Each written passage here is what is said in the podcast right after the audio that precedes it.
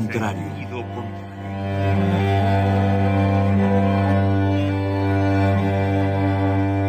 El Museo Universitario del Chopo presenta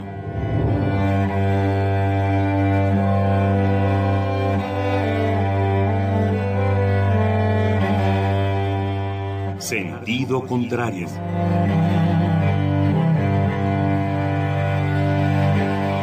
Una emisión de Marcelino Perelló para Radio UNAM con la participación de Javier Plagatas.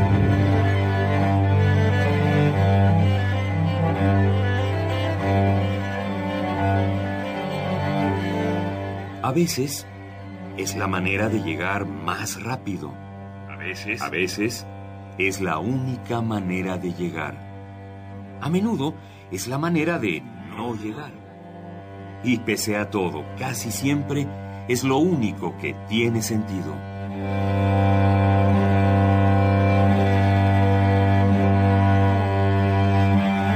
Sentido contrario. Sentido contrario.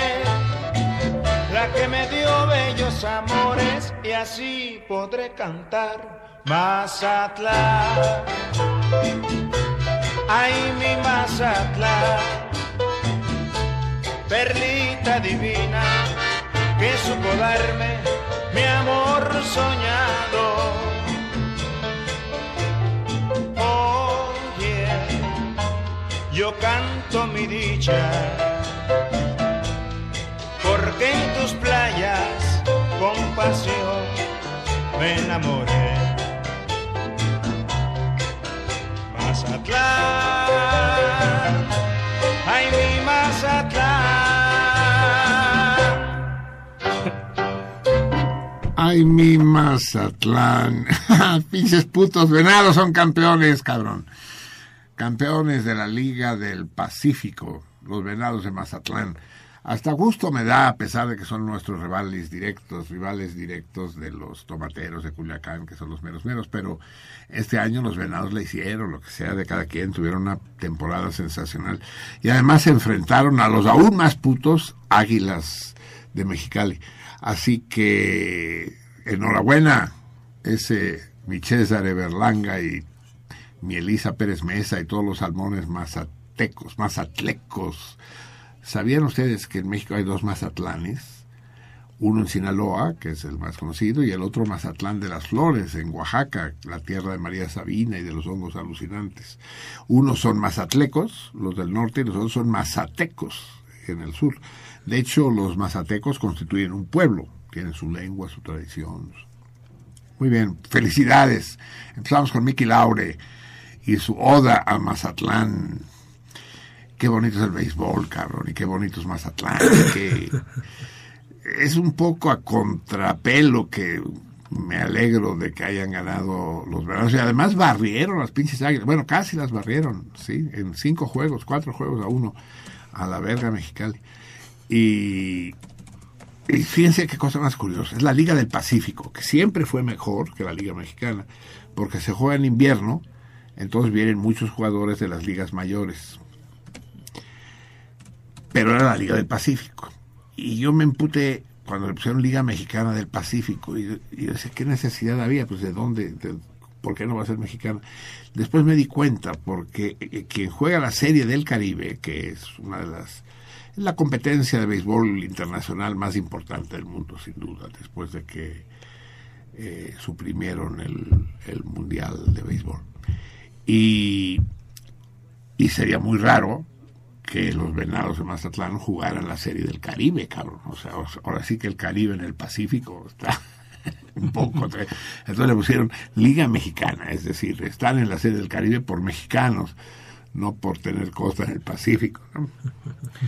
Bien, amigos míos, beisboleros y sinaloenses, estamos de fiesta. Y estamos de luto también los beisboleros, y también los beisboleros de Sinaloa, porque murió Juan Manuel Ley el gran empresario chino que era propietario de los tomateros de Culiacán. Triste. Y además, un hombre, uno de los hombres más ricos de México, propietario de la cadena de supermercados Ley, que en el norte de la República pues, son muy importantes, tan importantes como por aquí el Soriana o el Chedraui, sí, los supermercados Ley. Así es De los chinos.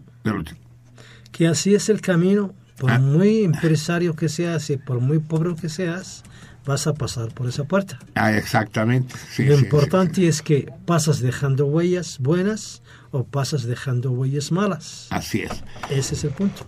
Yo quería sorprender a mis radioescuchas con mi invitado de hoy, que sé que, que para... A ver, va a ser un agasajo para los fieles salmones, que los hay y no pocos, que hace 10 años escucharon ese programa en el que tuvimos al mismo invitado que hoy, hace 10 años. Va a ser, va a ser una sorpresa enorme.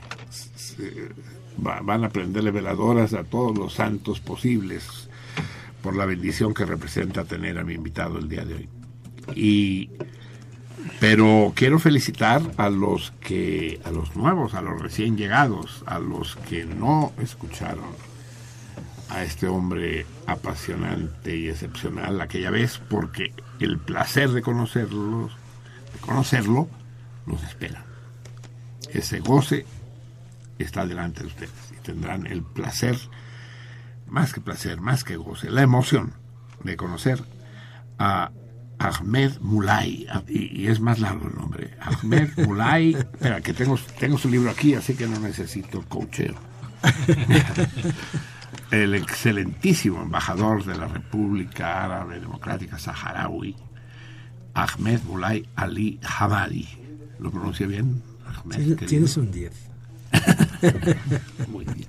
¿En, en qué?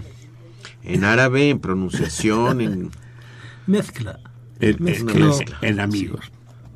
en la amistad? Pero como, como si fuera poco tener a Ahmed Mulay Ali Hamadi con nosotros esta noche, eh, viene acompañado del, del mejor de los celestinos, del mejor de los intermediarios posibles, que es la primera vez que está en nuestro programa y es un salmón insigne, fundador de sentido contrario, me temo, ¿verdad? Tú empezaste a escucharlo desde 1971, ¿no?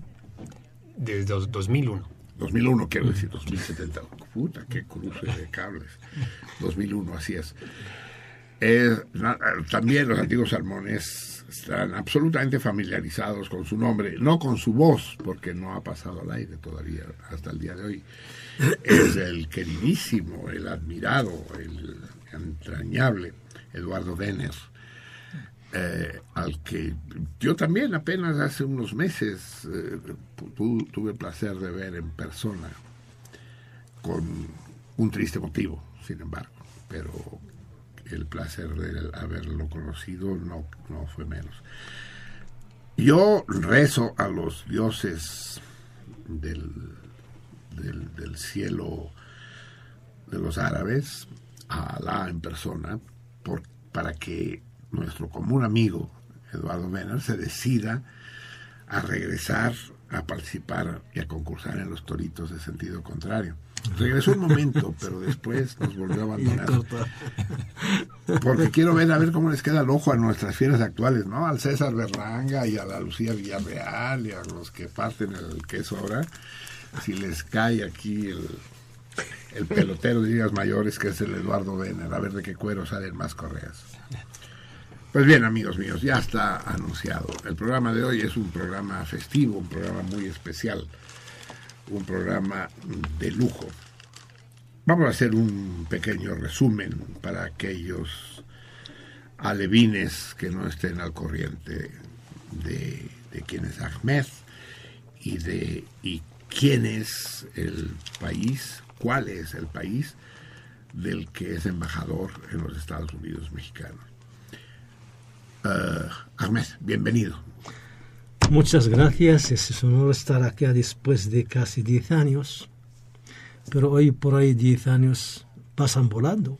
En Así los es. tiempos de hoy, uno cuando se da cuenta ya pasaron 20, ya pasaron 30, y es muy interesante, ¿no? No se, no da, no se da cuenta de su vejez, de, su- de que es mayor, porque los tiempos pasan volando. Inconscientemente.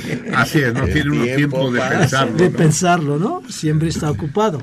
¿Cómo va? El tiempo pasa y no te puedo olvidar. Te llevo en el pensamiento, mujer. Dame amor.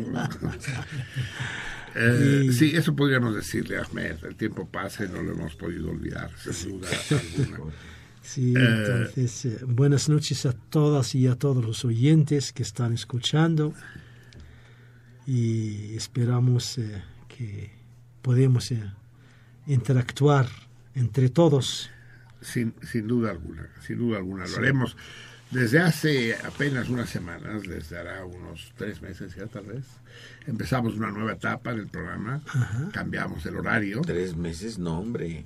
¿Más? Mucho más. No, no, mucho más, no. Sí. ¿Cuánto? Agosto, septiembre, No, ¿agosto? octubre, noviembre, diciembre, no, no, enero. Agosto no. A ver, muchachos. A ver, sí, Como por octubre, yo creo. por octubre, creo, sí. Sea lo que sea, aquí Se te hizo larguísimo, pues. Se me ha hecho como cinco minutos, pero bajo el agua.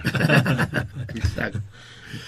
Aquí estamos, amigos míos, eh, todo el equipo, toda la banda preparados para este periplo hebdomadario.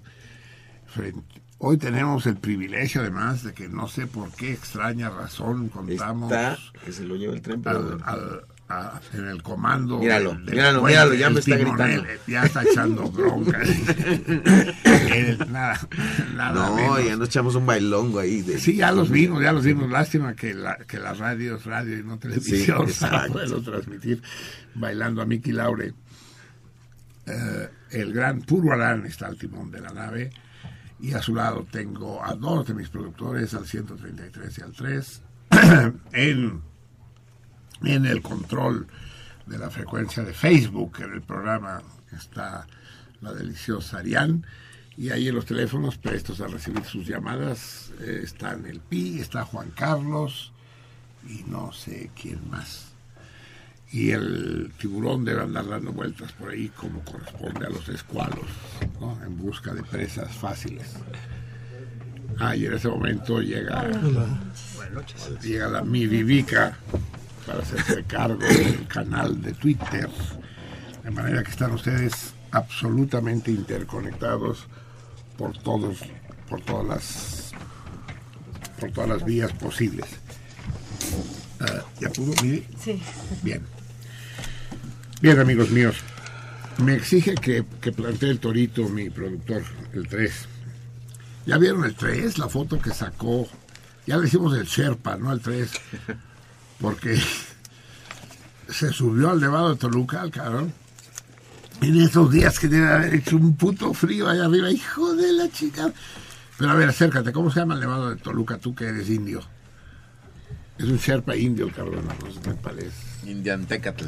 Chinantecatl. Chinantecatl. Ah, exacto. Chinantecatl. Chinantecatl. ¿Qué quiere decir que tú tres? Hombre desnudo. ¿Hombre desnudo? Ya, puta, con ese frío.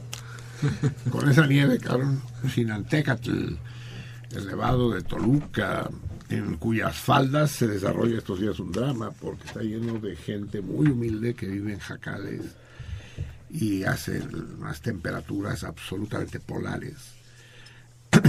Deben, y están prácticamente a la intemperie, deben calentarse con anafres. Bueno, eso de, eso de las nieves y temperaturas creo que ya es una cosa global.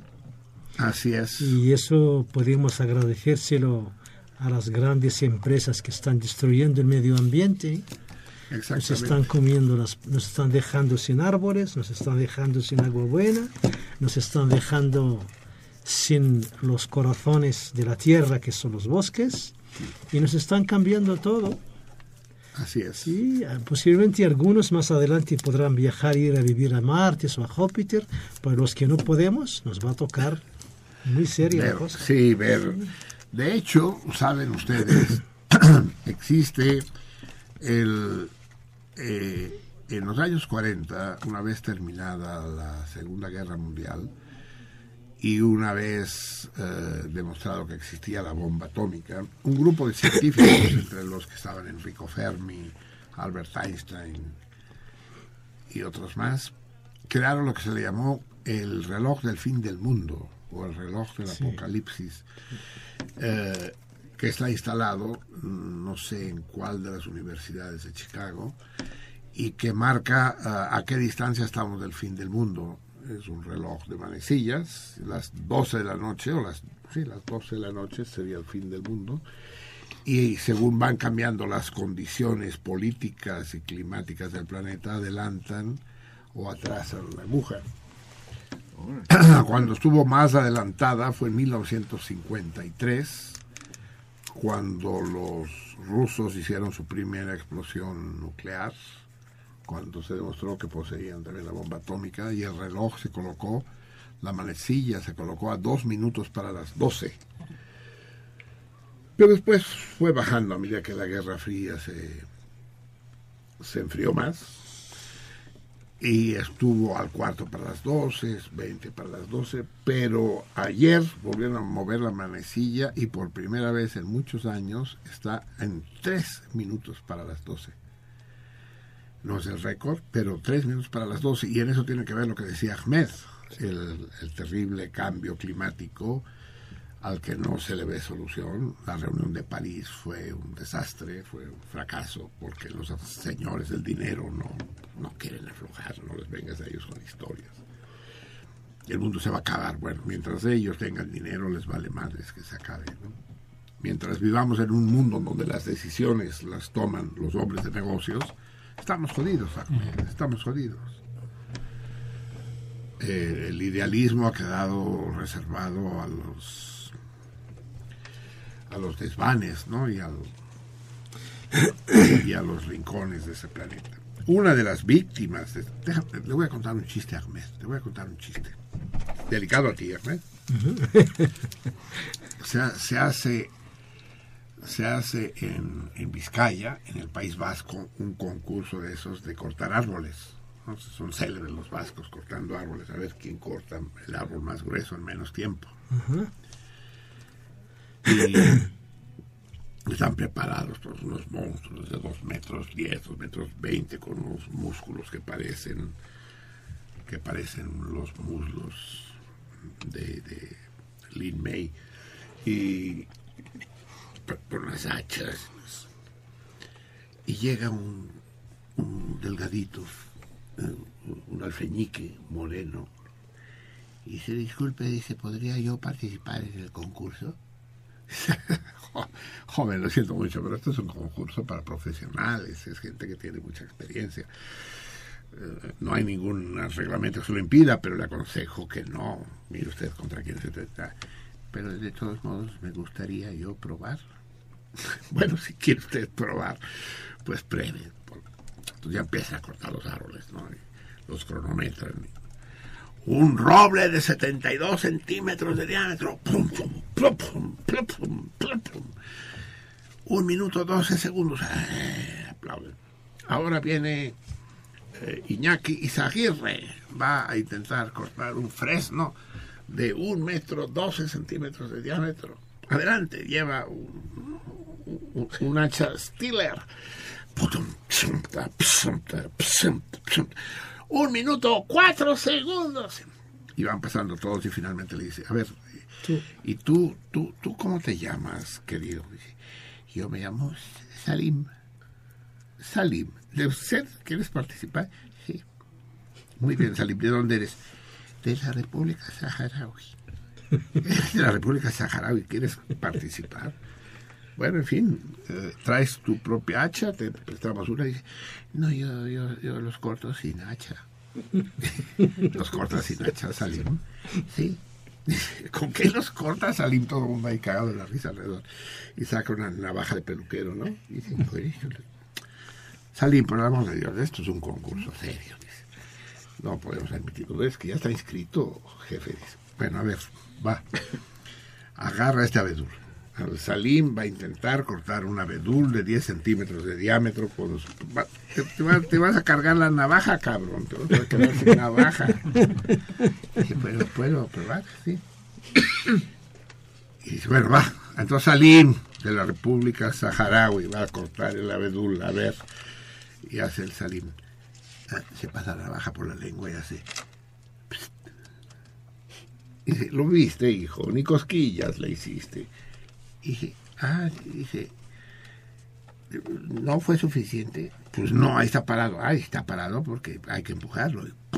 Lo empuja, se cae el abedul, ¡puf! un corte recto, preciso, como con sierra mecánica, así. Dice, puta, ¿cómo, es esto? Dice, bueno, a ver, vamos a darle un eucalipto de 70 centímetros al Salim. Dice, ya, sí, Salim, ya. No pasa por la lengua ¡suf! ya. Empújenlo. Ya, ya. Sí, lo. ¡pum! Total, para acabar el concurso va a cortar Salim y ganar el campeonato un chopo de 2 metros 30 centímetros de espesor. ¿Todavía sirve la navaja? Sí, sí, sí, sí, hace años que la tengo. sí. A ver, el chopo. Dice. Esta vez tuvo que darle dos. Dije, ya. Y ahí entre todos con cuerdas y la chingada, ¡pum! tiran el pinche chopo gigante. Ganó Salim y la chica se deja venir toda la prensa, todo, el- Todo el mundo. todo el mundo, dice. Pero por es usted milagroso, usted portentoso, Salim. ¿Dónde aprendió usted a cortar árboles? Dije, en la República Saharaui. Dice, pero en la República Saharaui no hay árboles. Dice, no, ya no quedan.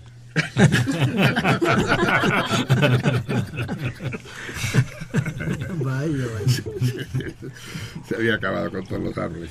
Explícanos, Ahmed, ¿qué es la República Saharaui? Sí, al torito, me exigen el torito. Pero déjame plantear el torito. Bueno, la, Aguante un momento. es que vamos a tener que hacer una pausa ahora porque el patriotismo de nuestro... Obviamente, las no voy a poner en apuros a, su excelencia el embajador porque él en su dignidad de embajador y como extranjero residente en México no puede pronunciarse eh, acerca de la política de nuestro país y no voy a cometer la impertinencia de ponerlo en aprietos, ¿no? De manera que mis críticas, por otro lado merecidas al gobierno de mi país, las vamos a reservar para mejor ocasión. Y dentro de unos momentos vamos a escuchar el himno nacional porque se ha convertido en una reglamentación obligatoria que a las 12 de la noche la tenemos que oír. Pero antes de eso vamos a plantear el torito del día de hoy. A ver, amigos míos, tú y yo somos locutores. Sí. ¿Está bien? Locutores. Sí, sí. No somos otra cosa. Sí, Conductores, sí, también. Productores, Sí, ¿no? sí. ¿Por qué? ¿Qué? creador. Te- Pero, pero locutores ¿Te- somos. ¿Te causa pena? Un poco. Un poco. Pero, pero bueno, digamos que también somos locutores. Ah, en el cine ha habido varios personajes eh, que han sido locutores, protagonistas. Hay, hay bastantes películas. Sin embargo, ah, ah, lo que yo les pregunto es, eh, ¿qué locutor tiene eh, para nosotros, personaje fílmico de un locutor, tiene para nosotros una importancia especial el día de hoy. No cualquier personaje que haya sido un locutor, no, no el día de hoy, sino esta última semana, digamos. Esta semana hay un personaje, un locutor, que cobra especial importancia y es protagonista de una gran película. Díganme el nombre del locutor, o el nombre del actor, o el nombre de la película, díganme algo. Ese es el torito del día de hoy.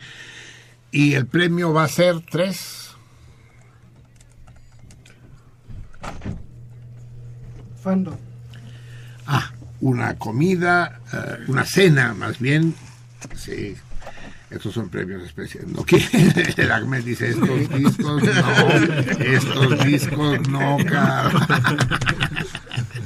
Es que Ahmed nos trajo discos para regalar y otros que solo nos los va a alquilar, con su propia palabra. sí.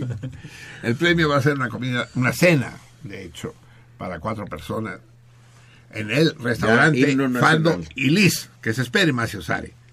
Chinga.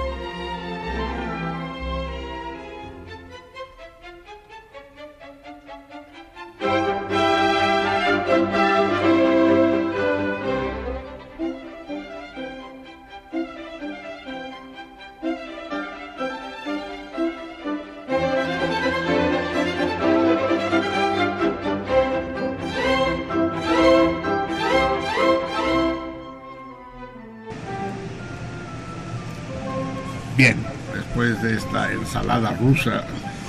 eh, No, es austriaca. eh, el- el- el- Ni siquiera alemana, es sí. austriaca. Es que conste que es responsabilidad estricta de Javier Plazas. 260 el- el haber años mezclado el himno de- nacional. El más extraordinario compositor No, de, todos los me tiempos. No, no te ¿Eh? interrumpo. Por, por eso. Todo tiene un límite. Eh, entonces, repito, fue decisión de Platas de juntar el himno nacional con la composición de Mozart. Yo nunca lo hubiera hecho, nunca me hubiera atrevido a tal desaguisado. Lo que hubiera hecho, él quería que fuera a las 12 en punto que entrara Mozart, y poner el libro un poco antes, dar una pausa y ponerlo. Pero juntarlos de esta manera es, es como comer mole con, con una ensalada de, de lechuga. Eh, en fin, dejémoslo ahí. Será una cuestión que tendremos que discutir internamente. Eh, el homenaje a Mozart lo comparto, sin embargo, sin el entusiasmo y sin los calificativos que Platas eh, le, le enjaretó al pobre Wolfgang Amadeus. Eh, obviamente no se puede hablar del mayor músico de la historia, puesto que esto no son unas No. Eh, bueno, eh, No dije eso. bueno, lo que hayas dicho. Pero no se puede hablar del mayor músico de la historia en ningún caso, porque pues es- en gustos se rompen géneros. Y, y yo creo que hay muchos que son los mayores músicos de la historia, sin duda alguna. En todo caso, se cumplen 270 años. No, 260. 260 años. Pero como empezó muy, muy jovencito, es, es como a los cinco años su papá ya lo llevaba haciendo espectáculos circenses por el mundo en los que tocaba el piano. Recuerdo una película en que en que estaba leyendo una partitura, era niño y no le alcanzaba las manitas, entonces, según la película, lo recuerdo, tuvo que tocar una tecla con la nariz. No, ese fue Liszt. Ese fue Liszt, dice. en la película era Mozart. Ya ven ustedes que, que el, el ambiente se espesa en este lado de las ondas hertzianas. Se, se espesa por, por este lado, por el otro lado sigue siendo la misma dulzura y el mismo, y el mismo placer de siempre. ¿Por qué no nos plante- No sé si llegué a plantear el torito, sí llegué a plantearlo, ¿verdad? Completo y además dije el premio, ¿verdad? Sí. Dijimos que es una cena en Fando y Lis, este... extra- sí, solo faltaba el puro arán, que es el que mete ruido aquí, para crear ambientes plácidos. Eh, me interrumpió el puro arán cuando les hablaba yo del Fando y Lis, esta fonda tan especial, post-surrealista, que se encuentra en la calle Uxmal, número 78, si no me equivoco, eh, entre Morena y, y la otra calle, ¿cómo se llama? Es, eh, Petén, no, no, no, no, no, Petén es paralela. es este. Bueno, sí, enfrente del mercado, enfrente del célebre mercado de Uxmal. Y, y es una auténtica delicia, es algo muy diferente a todo lo que ustedes hayan probado hasta ahora. Hay pizzas y hay platos especiales, hay un pastel azteca que no tiene madre. Y eh, si tienen ustedes suerte, los va a atender personalmente la Vale, a la que los viejos salmones conocen bien porque se hizo cargo de este programa durante el tiempo en que yo me daba un tour por el inframundo. Y aquí estaba Valentina. Y, y hay muchos de ustedes que prefieren que volviera Valentina a instalarse frente a los micrófonos. Muy bien, retomamos pues, después de los topes y los baches, la línea en la que estábamos hace un momento. Les decía, creo que tenemos que hacer una representación, representación de Ahmed, puesto que no todo el mundo sabe eh, lo que ya dijimos hace 10 años. Y además, yo mismo estoy seguro que las condiciones deben haber cambiado de alguna manera en todos estos años. Explícanos, eh, Ahmed, ¿qué es la República Saharaui? ¿Dónde está? ¿Cómo nace? ¿En qué situación se encuentra? Bueno, de una manera breve, para que dejemos tiempo a otras cosas más agradables que estar hablando solo de una persona, la República Árabe Saharaui Democrática es la que se conoce como Sahara Occidental Española hasta 1976. Fuimos colonia española y por esa razón somos el único país árabe de habla hispana. En nuestras escuelas se estudia el árabe y el castellano. Eh, como- Sí, porque la Guinea Ecuatorial no es árabe. No, es africana. Así es. Si hablas de África, somos dos países de habla hispana, y si hablas del mundo árabe, solo solo. nosotros. sí. Marruecos también fue, al menos en parte, ¿no? Poca, Colonia sí, española. pequeña parte, sí. Pero prácticamente se le reconoce como colonia francesa y ahí lo que predomina más es el francés. Entonces, eh, eh, como todos los, los pueblos africanos, también empezamos una lucha por la independencia desde finales de los 60. Primero fui lucha armada contra el ejército español, terminando con España intentando ya liberarnos, fuimos invadidos por nuestros vecinos, como pasó a México en tiempo atrás, y tuvimos que seguir la lucha armada contra Mauritania y Marruecos hasta 1979. Logramos llegar a la paz con Mauritania, que hoy salió, nos entregó esa parte que ella ocupaba, y seguimos la lucha contra Marruecos hasta 1986 comenzó a crear un muro. Es un- el muro más largo después de la muralla de China en el mundo.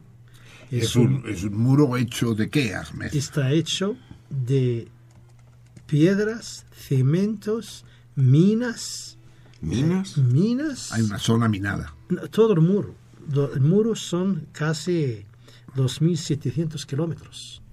Hay, se cuenta que hay aproximadamente cerca de 8 millones de minas. Minas antipersonales. antipersonales. Tenemos graves, tenemos gente que fue víctima de las minas. Tenemos un centro que los cuida. Eh, animales que fueron víctimas de las minas. Es algo horror- horroroso. Y, Pero y so- sobre, el sobre ese muro hay cerca de 150.000 soldados marroquíes. Pero eso no pudo frenar al ejército saharaui, ni pudo paralizar la guerra. Pero dinos, ¿ese muro separa qué de qué? separa la República Árabe Saharaui Democrática en dos partes. Hay una parte que todavía está ocupada por el ejército marroquí y es la que está rodeada de mur- muros.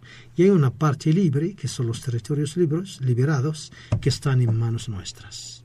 Y las familias del pueblo saharaui, nuestras familias, están divididas. Hay A ambos lados del muro. no, yo personalmente que le hablo y yo y mi hermano estamos en la parte liberada. Mi madre, mi hermana y mis otros tres hermanos están en la zona ocupada. Son 40 años sin vernos. No hay manera de, de, de, transitar, de esquivar, El muro no, es peligroso.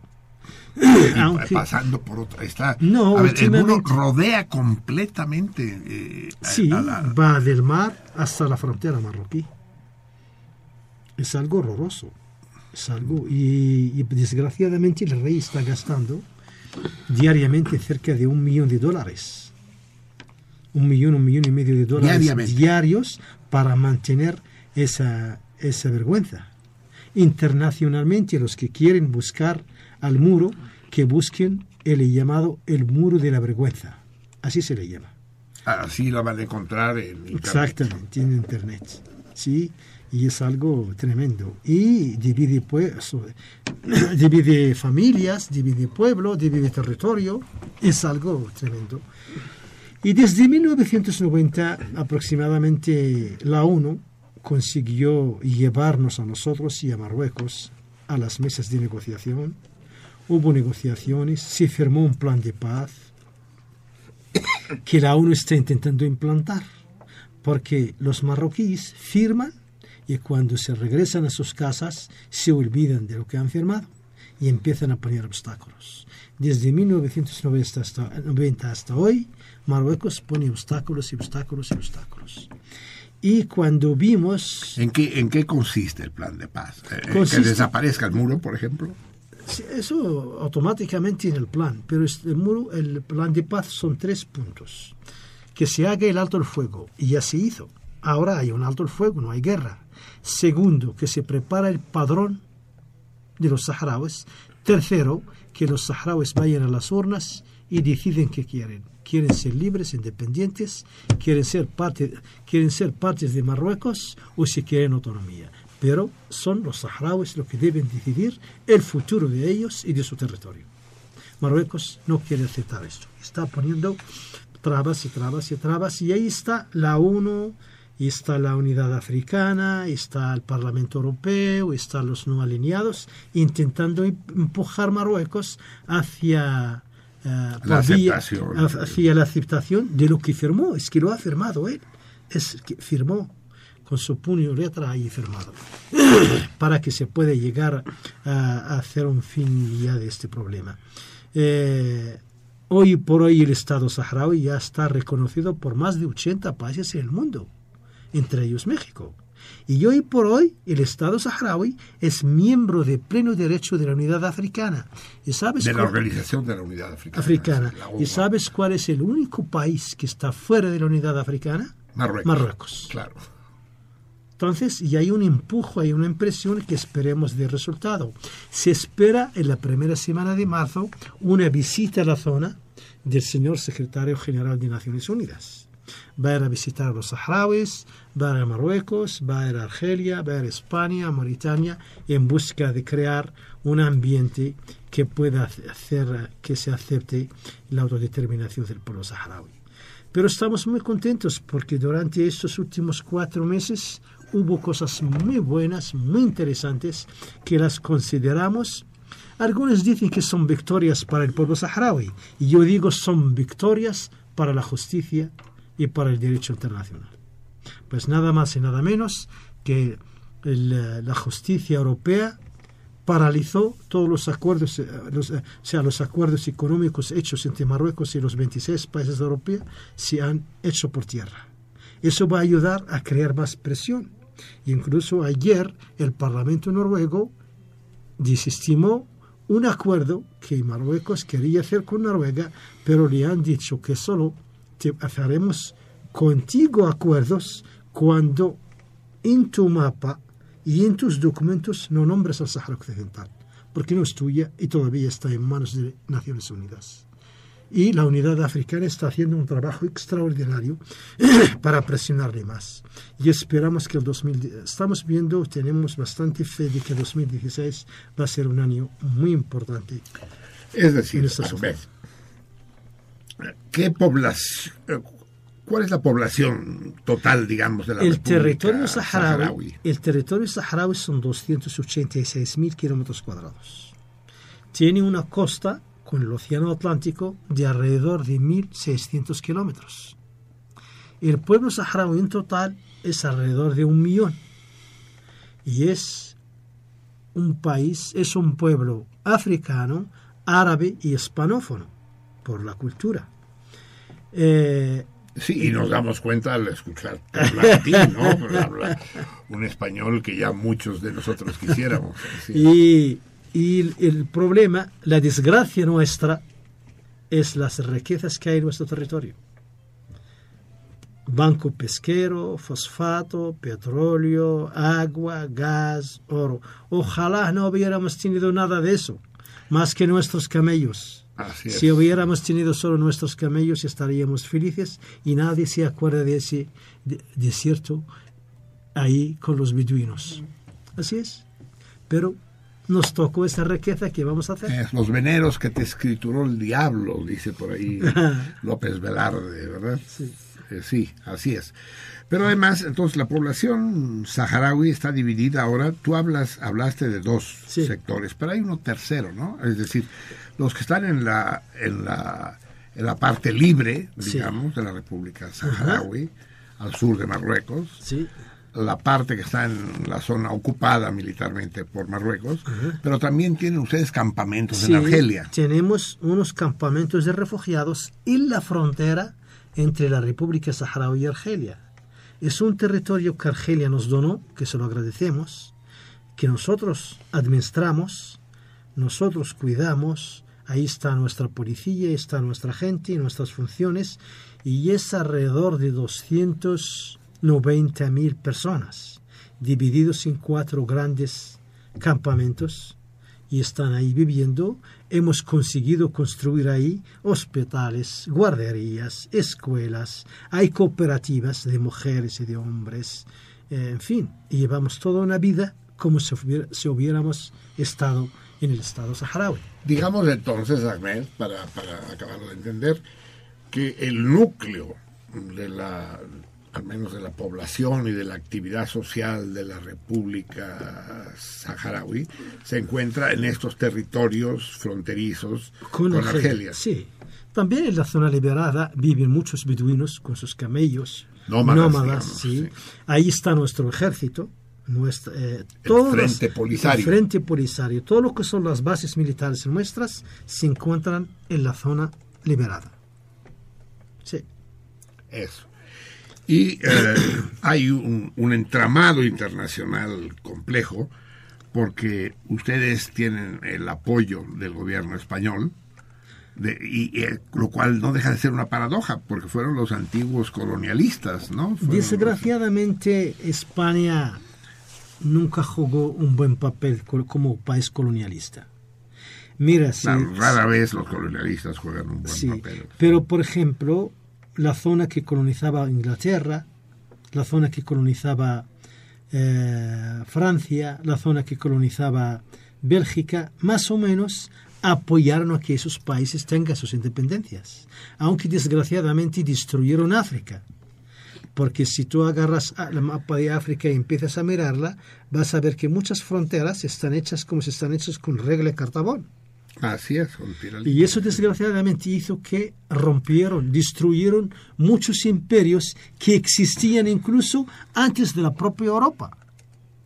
Pero claro, cuando ellos se a esas fronteras, el ser humano es como una gota de agua, es como un árbol, es un esclavo.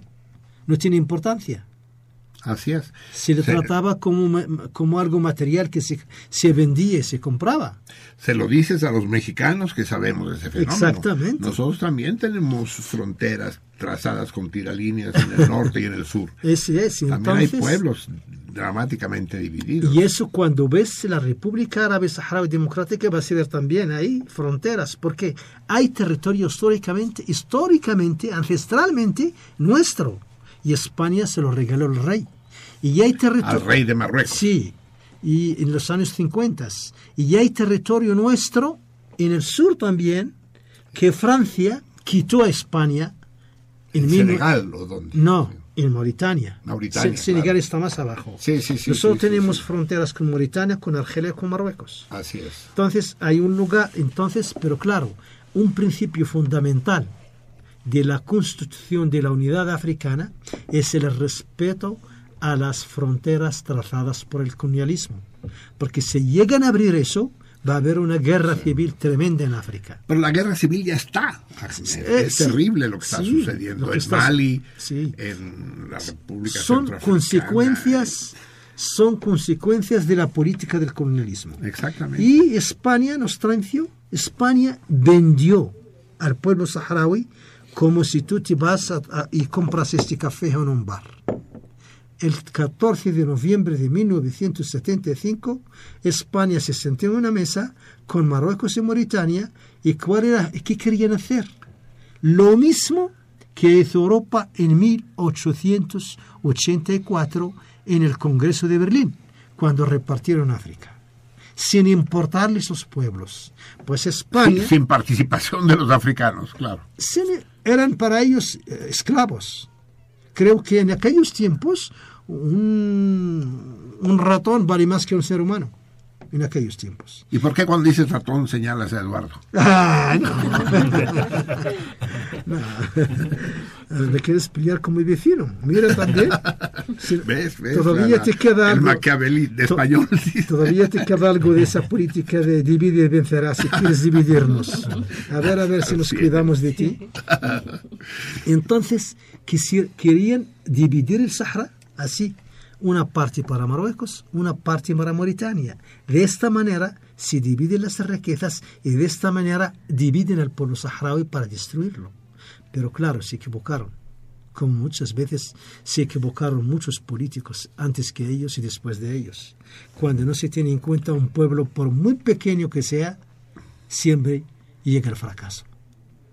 Y Hay dos clases de pueblos, Ahmed. Los pueblos, eh, los pueblos que son que son deshechos, que son aniquilados, y los pueblos que sobreviven, porque en la historia del mundo hay muchos pueblos que han desaparecido. ¿eh? Eh, sí, Eh, afortunadamente, para ti y para nosotros, tu pueblo es de los que han sobrevivido.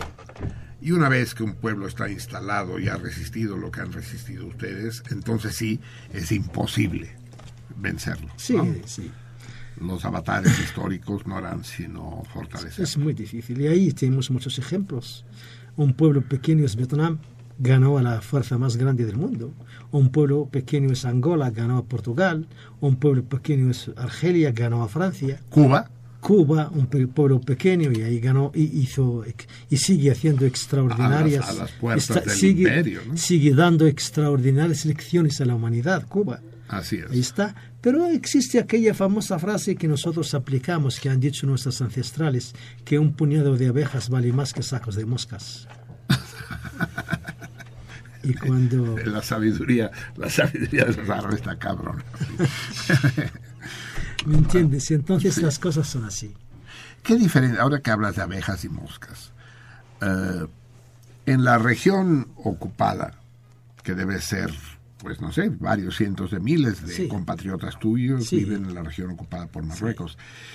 ¿Qué diferencia hay? ¿Hay alguna diferencia lingüística, étnica, de costumbres con los marroquíes? Chico. ¿Son distintos? Señor mío, somos dos sociedades diferentes.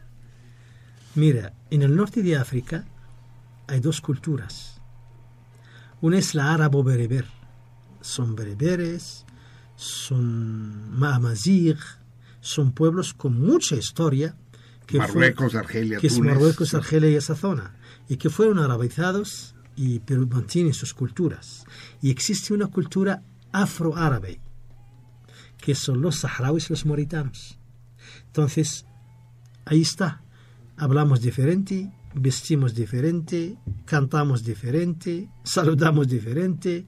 El té, que es de todo el mundo árabe, cada uno lo hace a su Conozco manera. té, conozco tu té, ya tuve el placer de conocer Cada té. pueblo lo hace a su manera, nosotros hacemos té a nuestra manera, ellos a su manera. El, eh, en fin, Las costumbres las sí, cotidianas. sí, sí. completamente. Por ejemplo, yo te digo una cosa. Tú sabes que en el pueblo saharaui, yo sé que a ti no te gusta, pero lo siento por ti, eh, que no existe poligamia, eso que te gusta a ti. Mira, eh, mira, ten cuidado con lo que dices, que me metes en problemas. No existe la poligamia en el pueblo saharaui. Y sabes que la mujer saharaui es musulmana, pero cuando se casa hace fiesta y cuando se divorcia hace fiesta.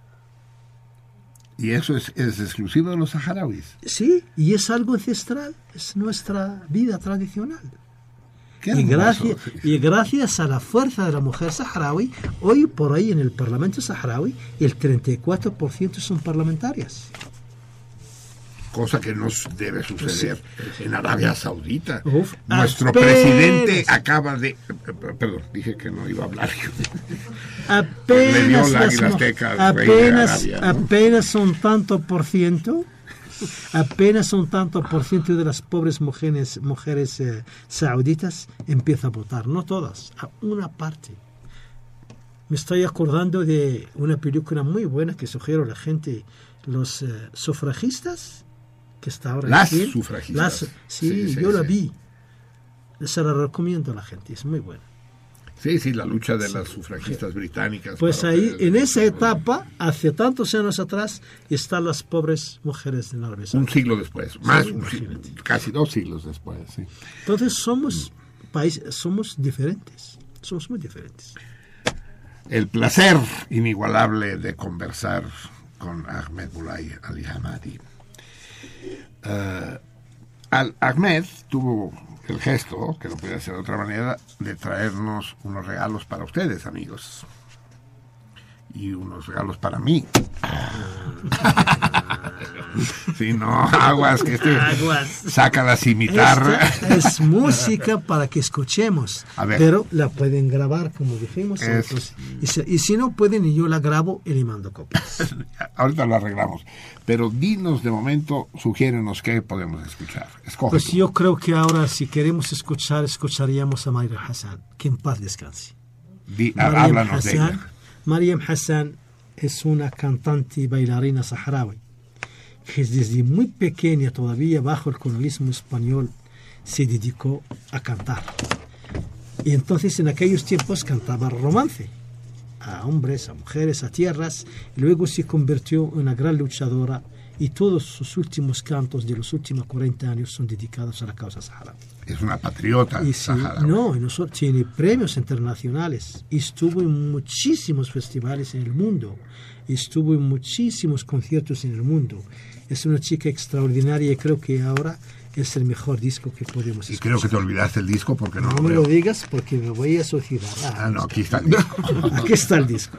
Y es un disco muy bello. A ver, dinos que, cu- cuál de las piezas. Lo que yo estoy viendo es el estuche del Sí, disco. está bien Ya hecho. les dije yo a ustedes, ah, tú que necesitas esto, ¿verdad? Sí, ten, ahora lo haga- ¿Para ahora qué? lo tomo. Pues para, para ver qué corte vamos a escuchar. Ah. ¿no? Pues todo es bello. Sí, pero escoge uno. Pues vamos a escuchar. Vamos a oír pues a esta mujer. Yo les decía, yo les he dicho, uno de los desastres mayores del progreso del siglo XX son los estuches de los celulares. Es una de las pendejadas industriales ¿Celulares? ¿Eh? ¿Celulares?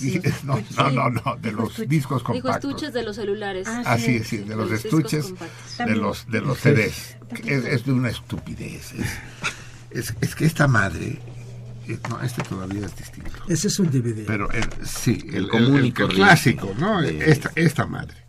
Bueno, y este todavía es de los menos malos. Es- Esto, esto es el modelo, la estupidez humana. La estupidez triunfó. Esta madre se cae al suelo y se... ¿Te acuerdas? No, tú eres muy joven, Ahmed. Pero en mi infancia Gracias. existían... sí, eres joven. En mi infancia existían los, los discos Sí, sí. de 78 revoluciones Sí, sí. previos a los de vinil, a los de acetato. ¿Eran de qué, Javier? Eran de... Pues sí, no sé si de baquelita. Algo Había así, unos sí, que hacían de baquelita. baquelita y Sí. otros de, de, de cartón. y- Cerámica, Y, y y- y tenían un recubrimiento de una X resina. El caso es que se te caían al suelo y, se rompían. ¿No? Era el desastre. Sí. o sea, el disco ahora, si se te cae el CD, no se rompe, pero el puto estuche sí. Es un pedo abrirlos, es un pedo sacar el disco, es un pedo si tienes que sacar el folletito. En cambio, este pueblo que aquí mis ojitos dice que está jodido y perseguido y acosado por los pinches marroquíes, edita un disco precioso, cabrón, porque esto es del primer mundo, es un disco con un estuche que, que es un tríptico, de hecho, con unas fotos maravillosas, con unos textos extraordinarios, que es un objeto en sí mismo hermosísimo. Porque si hay alguien que sabe de la, de la belleza de las cosas, son los árabes. ¿no? La estética árabe es Bueno. extraordinaria. Yo creo que es que el problema del mundo árabe que la mayoría de los pa- países árabes vivieron en el desierto, han estado en el desierto. Y tú debes saber que los más importantes filósofos y los más importantes poetas, donde consiguieron conectarse con el más allá, con el universo, en el desierto donde Jesucristo contactó con Dios, donde Mahoma contactó con Dios, donde Moisés le habló Dios. Todas esas Entonces la persona que vive viendo con una vista que tiene por delante horizonte y una persona El que horizonte y el cielo de noche. y el, que- y el silencio, el silencio y el cielo de la noche del Sí, desierto. Yo no he estado en el. Sahara, el pero silencio, sí he estado en altar, he estado... eso ese- ese crea personas millones de estrellas. Eso crea personas bellas interiormente. Hay mucha diferencia entre la persona que crece desde dentro para afuera y la persona que crece de fuera para adentro. Ya me chingaste, a ver, explícamelo. La persona que crea, si se crea por desde dentro para afuera, cuando no tiene mucho material, cuando tiene que pensar cómo resolver todo con poco. No como la chica, mi amiga que está a mi lado, que si necesita saber algo, toca un botón y ya lee todo lo que quieren aquí. Si tendría que ir a una biblioteca a rebuscar en 50.000 libros para conseguir esa información, topa con muchas cosas en esos libros que no esperaba encontrar. Aquí no, sentadita toca un botón y pum, ya lo sabe todo. No se movió. ¿Ya oíste? Eres de- Tú eres de afuera para adentro. De afuera para adentro, sí. Y entonces, hoy por hoy el mundo es al contrario. Se pasan el día atacándote con publicidad, con propaganda, pum, pum, pum, pum, pum, pum, pum, pum. Te llenan el subconsciente, te aumentan el ego, te hacen horrible y empiezas solo a buscar en cómo gano, cómo gano, cómo gano y cuando te das cuenta ya tienes 80 años sin haber vivido la vida. Y todo lo que ganaste se lo queda a los, de- que vienen después. Pero tú no tuviste vida. Y a ellos les pasa lo mismo. Entonces, el ser humano en el desierto con poco tiene que hacer mucho y tiene que hacerlo bello. Sí, en ese sentido, tú que te quejabas del destino que les puso estas minas de fosfatos y de minerales preciosos, deben agradecer también ser un pueblo, no solo un pueblo del desierto. Tú eres un hombre del desierto, ¿o no lo eres? Sí lo eres. Y me orgullece ser del desierto. Eres color arena tú, eres... eh, sí, eres un hombre, un hombre de arena, para decirlo de, de manera alegórica. Eh, pero esta resistencia que están ustedes obligados a armar y a sostener en contra de la opresión, en contra del, del, del dogmatismo y el y la arbitrariedad del poderoso, esto a ustedes los hace crecer, hace precisamente esa calidad de hombres de los que Nos hablas. obliga a crecer. Así es.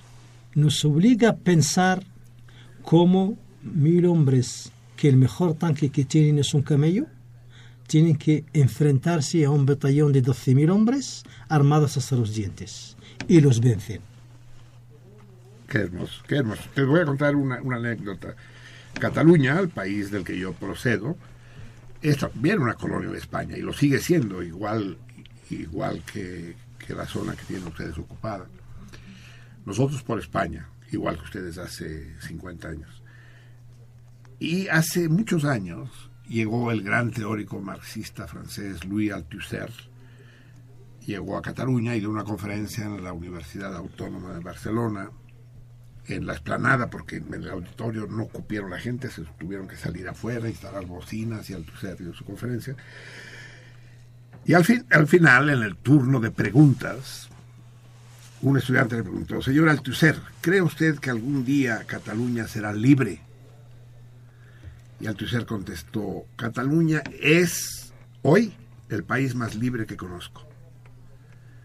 Y lo que acabas de decir tú coincide con el pensamiento de Althusser.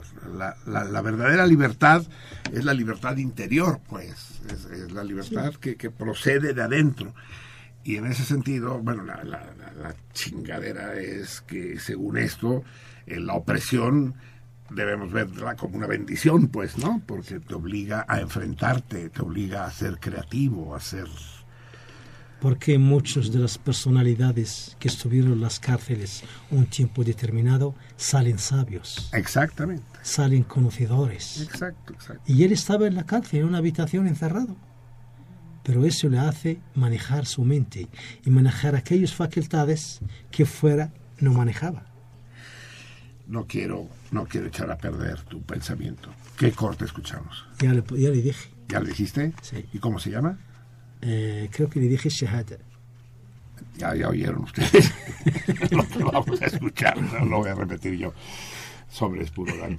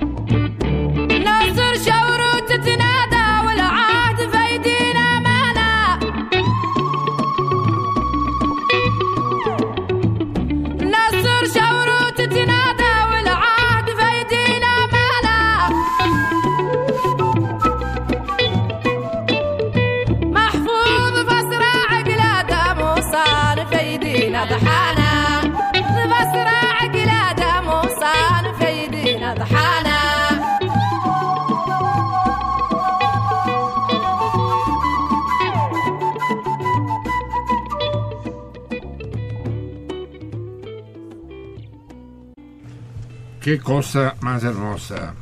Mariam Hassan, que canta el Ayun Etgat.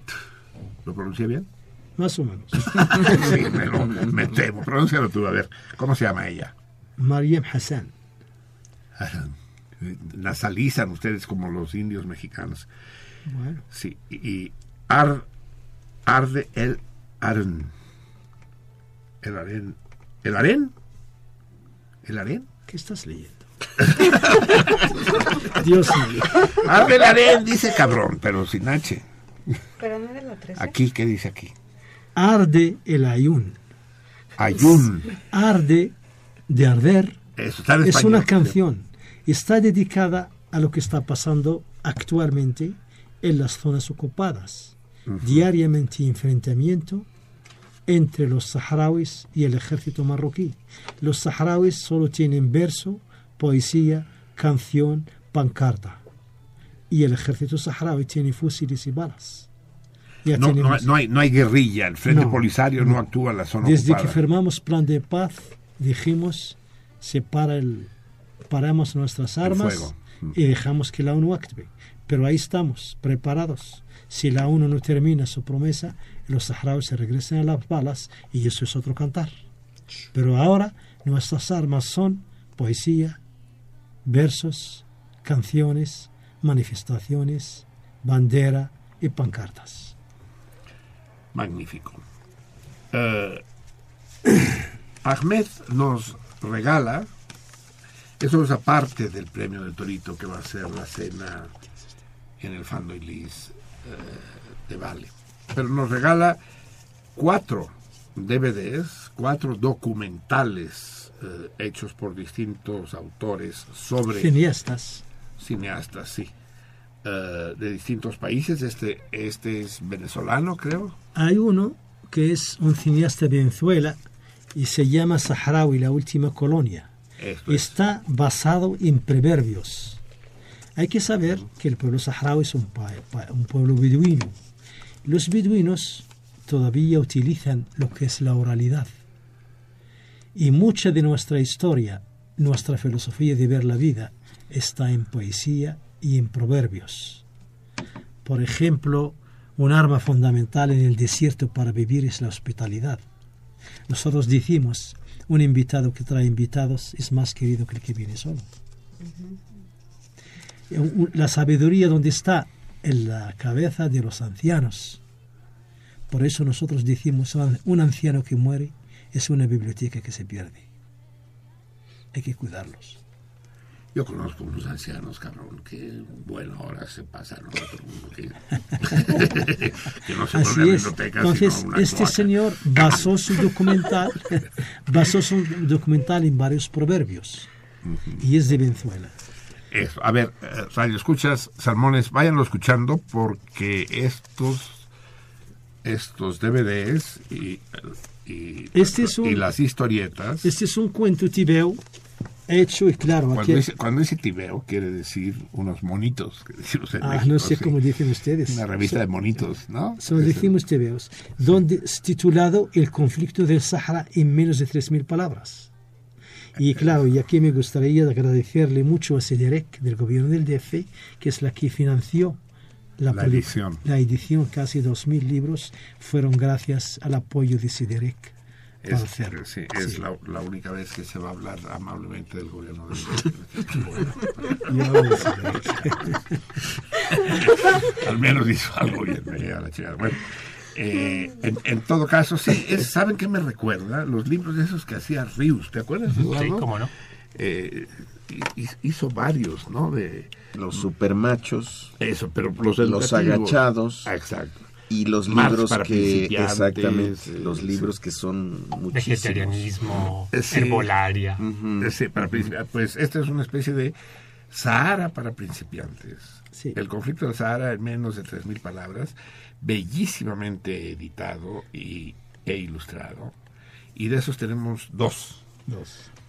Eh, bueno, tres, pero uno pasa al rango, como dice el propio Ahmed, impuesto. Impuesto. Arancel, el arancel. no perdonamos. Y eh, los, los cuatro DVDs sí los vamos a regalar, pero antes Son vamos a diferentes. hacer una copia, claro. Son diferentes. Son diferentes. Entonces, por eso les digo que se fijen, porque eh, los vamos a regalar por teléfono a las primeras cuatro personas, que se ah. comuniquen una vez que yo diga ya. Es más, lo vamos, lo, vamos a cambiar. Esta vez vamos a cambiar el juego. Los vamos a empezar a regalar cuando Ahmed diga en árabe, viva el Sahara libre, o la expresión equivalente que usan en árabe, ustedes. Sí. Sahara. ¿Otra vez? Tahia Sahara. Tahia Sahara. Bueno, cuando él diga eso, ya no lo vuelves a decir. Cuando él lo vuelva a decir, en ese momento se abren los teléfonos y vamos a regalar las seis cosas. Entonces, ustedes lo pueden pedir, si es que todavía no se han dado. Los dos Saharas para principiantes y los cuatro eh, documentales que son el, el, el de los refranes. Sí. ¿Este otro de qué es? Este es documental de un gran amigo de Oaxaca, cine oaxaqueño. Eso, digamos, llamémoslo y así. está, y está hecho a base de nuestro té. El té verde. Tú sabes que entre los saharauis, la tequila en las fiestas, para lo- el invitado, para los huéspedes, el té. Y son tres tés tradicionalmente que se hacen en una, en una sentada. Y están definidos. Se dice que el primero es amargo como la vida, el segundo es dulce como el amor y el tercero es suave como la muerte. Entonces él hizo el documental siguiendo esa secuencia. Y es muy bonito este. Este fue presentado en Edosat tres veces. También fue presentado en varios países latinoamericanos. Este es el gua- Entonces ustedes piden el de los refranes, El de los tés. el de los tés, este que es. Este es, se llama No pasa nada. Es de otro cineasta mexicano, que es eh, Sánchez Mejorada. Y le pasó un problema. Viajó el primer viaje al Sahara y empezó a vivir toda la situación saharaui. Pero en cada momento que entraba a un lugar, le dicen, no pasa nada, tranquilo. Y se quedó con la frase y decidió hacer un documental sobre la historia saharaui bajo título de No pasa nada, mientras que están pasando muchas cosas. Lo pa- pasa todo. Pasa todo. Y este documental ganó premio en el Festival del Cristal que hace la... eh, creo que eh, por eso lo pasaron en el canal 30 varias veces. Del Cristal se llama ese festival, no me acuerdo, algo así. No lo, no, lo recuerdo. Pantalla de cristal. ¿Cómo? Pantalla, de del cristal. cristal. Ahí ganó el premio. Y el cuarto es. Y el cuarto se llama Cerca del Olvido. Es un cineasta de Hidalgo, hidalguense, que se pasó un mes allá entre los saharauis y se enfocó a los niños. Muy bonito. Eso. Pues bien, ya saben ustedes cuáles son los cuatro DVDs a los que pueden aspirar ustedes. Cerca del olvido con los niños. El, el No pasa nada. ¿De quién dices que es? Francisco Mejorada. Francisco Mejorada. Sánchez Mejorada. Francisco Sánchez Mejorada. El, el de los TES, Sí, que es un venezolano. sí, de verdad. Y el de los proverbios. Sí, se llama Voces Voces del Sahara. del Sahara. Muy bonito. ¿Cómo lo pronuncia? ¿Sahara o Sahara? Sahara. Sahara. Sí. O sea, ni una ni otra. Sahara. Sahara. De poca madre. Eh, se queda con toda pinche arena en la garganta. ¿Cómo van a hablar, pobres? Eh, no les he dicho los teléfonos en, en cabina más importantes que nunca, porque ahora no solo es para que jueguen con nosotros al torito, sino para que tengan oportunidad de platicar tanto con Ahmed como con Eduardo. Eh, Tú ya sabes la respuesta al torito. Ah, pues ya la dije, ¿verdad? Lo, lo anulé al Eduardo Vélez. Le dije, lo voy, a, sacar de juego. y le dije la respuesta. Eh, el teléfono en cabina, ya lo conocen ustedes, 55 36 89 89. La vez pasada ya les dije una regla mnemotécnica que espero que no les cause mayor problema. 55 36 89 89. ¡Oh! Fuera, fuera del DF, iba yo a decir, no, ya no hay DF, ya valió verga el DF. Fuera de la Ciudad de México, qué pendejada es la Ciudad de México. Primero, porque el DF no era una ciudad. En el DF hay zonas rurales extensísimas, Militalpa, Tlalpan, Xochimilco. Hay grandes zonas agropecuarias. No. Coajimalpa. ¿Cómo? Coajimalpa. Coajimalpa, sí señor. Del otro lado, ¿no? Del- del- por poniente. Y, y, y por otro lado, eh, hay gran parte de la ciudad que está fuera del DF. O sea que si no arreglan esa pendejada. Pero en fin, los que anden lejos. 01800 50 52 688. 01800 50 52 688. escríbanos a Twitter la salmoniza, la guion bajo salmoniza. En público si quieren que sus comentarios sean conocidos por el resto de la audiencia y me- mediante mensaje directo, DM, para contestar al torito. Y en Facebook también la salmoniza, solo que sin guion, la espacio salmoniza y en también el mensaje privado inbox para responder al torito. Platiquemos, ah, hablemos con, con Ahmed, con Eduardo y, y también si no quieren no los pelen y hablemos nosotros, no es obligatorio. Ah, vamos a ver qué nos han dicho hasta ahora, Javier. Martín Catalán contesta el torito. Lupe, saludos a todos mis salmones, que tengan un buen programa y mis mejores deseos a todo el cardumen. Todo mi amor, empezando por Juan Manuel, Javier y al salmón mayor, mi cariño y mi amor. No sé si es bueno o malo que me ponga al final. ¿Tú qué Es dirías? bueno, es bueno. ¿Siempre es bueno? Es bueno. El que ríe al último ríe mejor. Así es. En Gracia Morales, Marcelino invita a chavos como los que tenías antes en los teléfonos, porque los chavos que están ahora cambian el sentido de mis llamadas y eso me tenía de malas. Pero por favor cuenta el chiste de las abejitas y mucho más, pero que sean buenos. Estoy de acuerdo con César Berlanga cuando dijo que las lecturas de Platas y los goles del Chicharito tienen algo en común. ¿Y que no nos explica qué? ¿No? Qué creativos qué son los- ¿no? sí, Sí, sí, qué sí, creativos son los- Herméticos. Everardo López, para comentar al señor Pereyó que me causa una honda preocupación que haya llegado un nuevo programador a TV UNAM, ya que si este resulta priista y de Televisa, espero que los programas como Sentido Contrario, entre otros, no vayan a desaparecer. Pues no tiene un- que ver una cosa. No, pero no sé si ha llegado un nuevo. En primer lugar, no sabemos qué es eso de programador. Es un cargo que no existe. Hay, Bueno, sí, hay la jefatura de programación, pues sí. Lo que llegó es un nuevo director. A Radio a UNAM. UNAM, sí, y ese nuevo director traerá su personal, como corresponde a todo director. Y que sepamos, no es priista ni es de Televisa. Así es, no, no. eh, Renato Dávalos López es un, es un hombre que fue reportero en distintos medios, en, en Excelsior, en La Jornada. Eh, Ari la lo conoció, ¿verdad? Sí, Eh, y tiene una buena opinión de él. Eh, yo hablé con él an- anteayer y fue una persona accesible, amable. No sabemos más, ni sabemos de los nombramientos que habrá hecho. Obviamente, eh, el sentido contrario, como toda la programación, como toda la organización de Radio UNAM, está en sus manos. Pues porque lo, que debemos exigir a un director es que dirija. Sí. Y compartamos o su criterio, el, que, el que rige es el que dirige. Obviamente, sí. Pero no hay tal cosa como un nuevo programador, que yo sepa, pues, o sea, jefe de programación. Pero el plural no debe saber eso. A ver, eh, Humberto. producción, pregúntenle al Humberto. A- a- acércate, Purorán.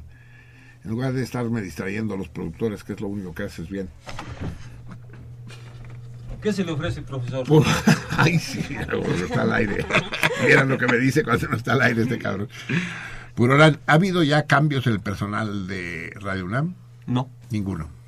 Ni se adivina nada. No. Pasa el tip. Tú eres matemático, mano, pues saca cuentas. No ha habido cambios, no. Yo hablé con el director, con el nuevo director, y me dijo, déjame aterrizar, déjame aterrizar.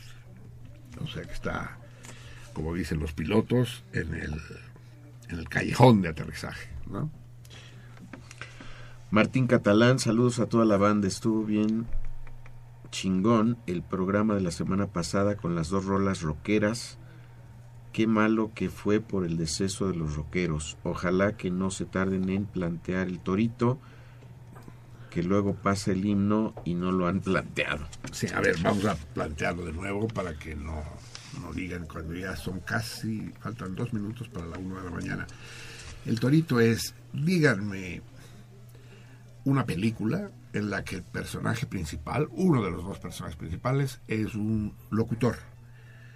Y que esta última semana eh, tiene más relieve que nunca y, ese es el motivo por el que planteo ese torito. ¿Qué película es esa cuyo personaje es un locutor y que ha cobrado relevancia esta última semana? Díganmelo, a los teléfonos ya los conocen ustedes, 01800 50 52 688 para los que están fuera, 55 36 89 89 para los que están en la Ciudad de México. Las armoniza con guion en Twitter, las armoniza sin guion en Facebook. Jesús el hace- premio, el premio es una cena para cuatro personas, vino incluido, en fin. Hoy había unas tostadas, cabrón, de tinga. Puta, ¿no?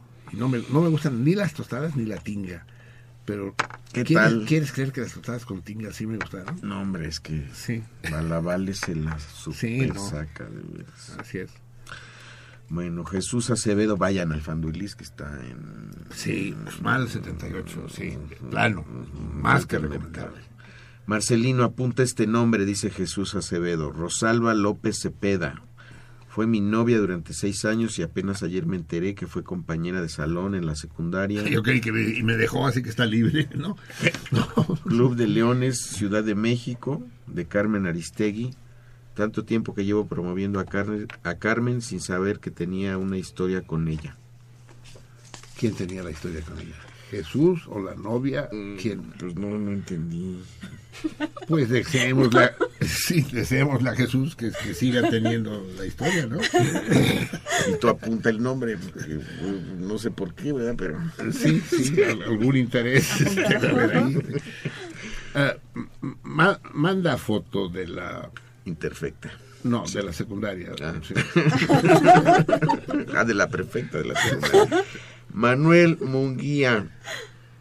Ante las mentiras de Videgaray, Coldwell, Coldwell, Lozoya y Peña, amén de las de Gamboa, Beltrones y Guajardo, el dogma neoliberal avanza con el mito de la especulación, la volatilidad e incertidumbre que abaratan materias primas y lo más grave, el trabajo que transforma la naturaleza y encarece el dinero, que de simple medio de cambio pasa a ser el emblema de la explotación y muerte de la raza humana bajo la farsa democracia por el fascismo. Perdón, farsa, falsa democracia embarazada por el fascismo. Ay, cabrón. Manuel, Manuel. ¿Saben qué temo yo? Que Manuel tiene varios de estos textos y los enjareta a todos los programas de radio a los que puede. El mismo, ¿no? Mocos, mocos, mocos, mocos. Porque no tiene nada que ver con lo que estamos hablando. Mocos, ahí les va su, el, el manifiesto anticapitalista y imperialista. Bien, Manuel, bien. Mientras no te repitas, ahí la llevas.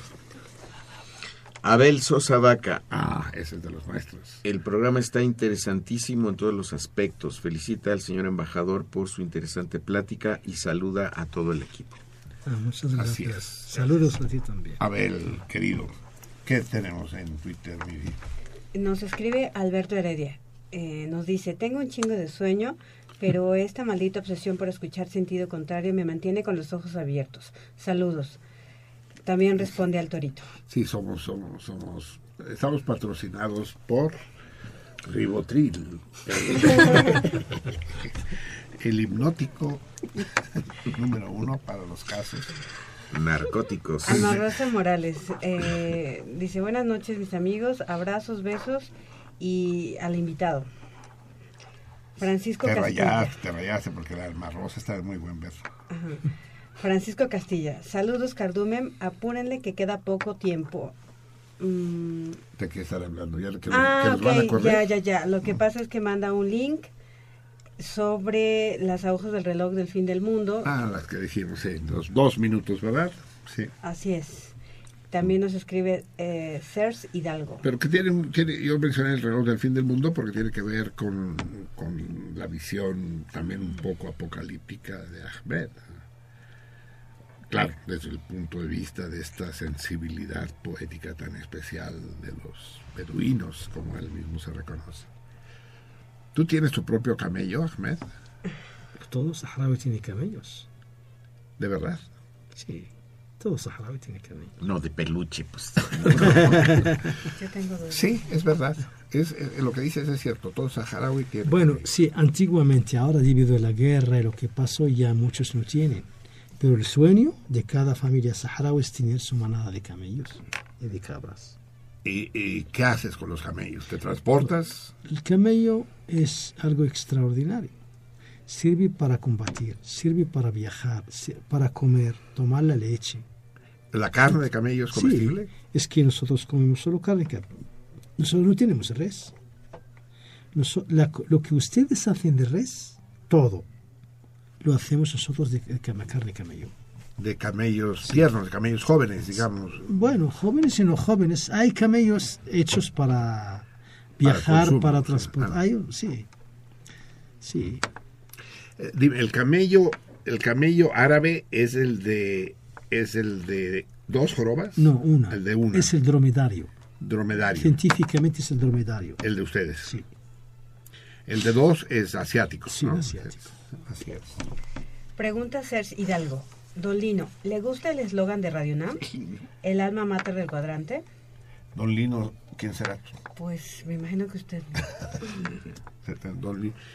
El, eh, si me gusta el qué, el, El El eslogan del. El lema. Así es. el lema, ¿cuál es el lema? Es que lo han cambiado varias veces. Mm. La rúbrica sí, me encanta, es el concertino. Ah, de Bernal, claro. De ver, sí. Pero el lema, no sé, ¿cuál es, ¿cuál es el lema ahora de Radio UNAM? El alma mater del El cuadrante. Es que yo no, es que yo no escucho Radio Ese, UNAM. ese no, es yo el tampoco. alma mater de todo.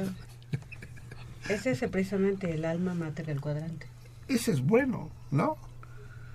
Sí, sí, sí, sí. ¿No te gusta? ¿Qué qué- qué es? ¿Qué, la, qué buena o qué? La buena del cuadrante. mera, mera, sí.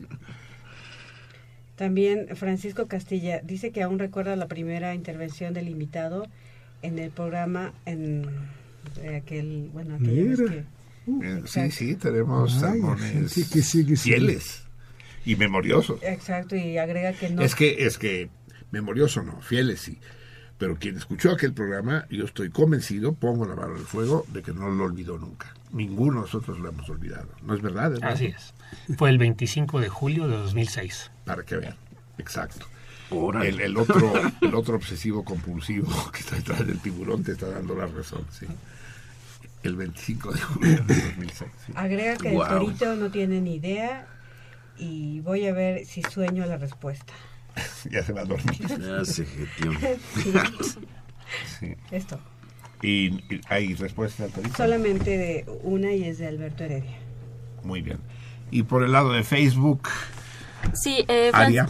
eh, Francisco Javier Castilla eh, dice, nos escribió tres minutos antes de las 12 y dice, apúrenle con el torito que quedan tres minutos, jajaja. Saludos. Ah, no, tres minutos en el reloj del apocalipsis, ¿no? Ah, ya. Ah, Ah, eso, envió. sí, Sí, sí, sí. exacto. Pero es que justo escribió también así como tres minutos antes de, Sí. de las 12. Eh, Lucía Villarreal dice, un beso enorme al hermoso embajador Ahmed. Hace dos años me lo encontré en su stand de la Feria de las Culturas Amigas y me pidió que le dijera a Marcelino que lo invitara al programa. le Sí, prometo que verdad, pasé sí el recado. Me llena de alegría poder por fin escucharlo aquí. Saludos a todos y, y besos a Marcelino y Javier. Ah, y no olvido la maravillosa tarde aquella en que acompañamos a Marcelino a tomar exquisito té en su embajada. Ah. O sea, como quien no quiere la cosa, así son las viejas todas, son, son insidiosas, son como diciendo, ¿y, cua- y cuándo nos vas a invitar de nuevo? Eso es lo que viene a decir. Dice, no olvido esa tarde. Claro, claro. Una noche tibia nos conocimos. Bugambilia Rodríguez, la lectura de la semana pasada estuvo increíble. Felicito a Marcelino por la selección del cuento y de la música. Estuvieron poca madre ambas y ma- macharon muy bien, cosa que no siempre. Macharon, de match, to match. Y la bugambilia ya acuñó el verbo machar. Sí. Dice, y por supuesto felicito a Javier por una interpretación magistral. Por supuesto voto a favor de las lecturas de cuentos en voz alta y acompañadas de música. Eso no me quita para nada la oportunidad de leer yo mismo en voz baja y en cambio me aporta mucho. Sí, porque se armó este pequeño debate que continuó en la página, ¿no? Que continuó en el club o en el bueno, en ese lugar, el punto de encuentro, La tertulia, sí, la tertulia, la sí. taberna. Sí. Simplemente son dos cosas tan distintas que no compiten una con la otra. Saludos y besos. Es como si el teatro compitiera con la literatura o, o los, Gracias. o los discos con los conciertos, pues sí, no. Eh, Jesús Acevedo presente. Ana Cecilia Ramírez, excelente programa y la música árabe fenomenal. ¿Será posible obtener una copia? Por favor. Sí, vamos a hacer copias y las vamos a vender. Te vamos a pasar un porcentaje. Una comisión. Jorge Beto Hidalgo, qué gran invitado. Un saludo y un abrazo para él. Recuerdo que en aquel programa de hace 10 años se dijo que podíamos ir al Saharaui, los mexicanos, sin Al mayor Sahara, problema. al Saharaui, sí. Al, pueblo, al pueblo Saharaui. saharaui, sí. Pues adelante. A ver, eh, explícanos eso. Sí, yo también recuerdo Este que año organizabas excursiones se anuales. siguen organizando. Se, se siguen organizando. Este año la delegación fueron 30 personas, pero el- este año tiene su característica, pero eran mexicanos, costarricenses, argentinos y uno de Estados Unidos. Se fueron juntos y tuvieron un- un- una gira de 15 días. Recorrieron los campamentos de refugiados. O tuvieron- sea, el, el viaje consiste desde México a a Madrid, Madrid, y de Madrid, Madrid Argel, Argel, pero en Argel solamente estamos varias horas. Y luego de ahí ya- toman el camello y, vamos para abajo. Y el viaje, y el viaje sigue siendo 15 días, donde se va a las dunas, donde se monta camellos, donde se come una buena barbacoa de camellos, viven con familias, ven la experiencia, visitan museos, incluso llegamos a las cuevas del arte rupestre y recorremos unos 400 kilómetros en el desierto. Hay cuevas de arte rupestre en el desierto. Sí, No, más. sí. Qué cosa más extraordinaria. Sí, y es, un- es un, un paisaje que cuando paseas en las cuevas y subes encima de ellas y te sientes, yo siempre cuando llego ahí intento meditar aunque sean 15 minutos, sales con energía inexplicable. Es algo bellísimo. Y la, cada año, cada año, pues adelante, ya... a Este año, se- Este ¿cuándo será? año será en noviembre. A partir de junio ya empezamos a fijar fechas, pero por ejemplo ya tenemos tres apuntados, ya tres se llamaron. Entonces toda persona interesada que llame al teléfono 52 54 72 85 Apunten. eh, y que pida lo que quiere de información. O escriben al correo E de Eduardo, M de mamá, B de bueno, R de República, A de árabe, S de saharaui, D de democrática, MX, arroba gmail.com. entonces, eh, Y ahí recibirán la información de cómo se hace el viaje, cómo son las visas, cómo se hacen los billetes, etcétera. pero nos puedes decir desde ahora cuánto cuesta. No lo sé, pues mira, depende de los precios. de- mira, de aquí a Madrid, un viaje de aquí a Madrid viene costando unos... eh, Mil dólares. No, un poquito más. Eh, vienen siendo 14, 15 mil pesos. Ah, bueno, ahora incluso va Ahora de es menos. menos de mil dólares, Sí. sí, sí. Eh, sí, es que yo creo que esos tres que se apuntaron ya compraron sus billetes para Madrid.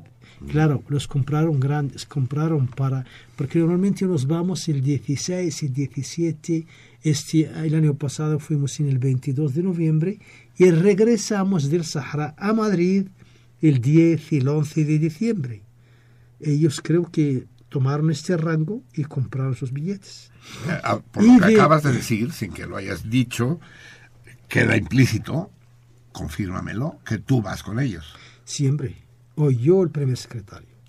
Mm, Si nos pier- bueno, no tiene, con las chicas no hay problema. Si alguna se pierde por ahí. Tú le- la- tú la no, rescatas. No, le damos a su papá 500 camellos. ¿Sabes? No hay problema. ¿500? Camellos. Sí, bueno, Ahora- vamos, a, vamos a platicar eso. sí, y luego está, sí, y luego está el otro billete desde Madrid a África, que viene siendo unos 7 mil pesos. Y un total, para hacer un buen viaje, viene siendo 28, 29 mil pesos por persona. ¿Pero por qué? Porque lo que es alojamiento, alimentación y los coches en que nos movemos los 15 días, esto lo pone el gobierno saharaui. La persona paga su sus dos billetes de avión y un poco de dinero de bolsillo. Hasta ahora ya están rodando los 500 personas que se han ido. Que, o sea, te- se van al- al- a, los campamentos que son oasis, de hecho. Sí, van a los campamentos de refugiados, ahí conocen toda esa experiencia, viven con familias y luego seguimos hacia el Sáhara libre y llegamos al arte rupestre y llegamos al muro y llegan a ver al muro, lo viven.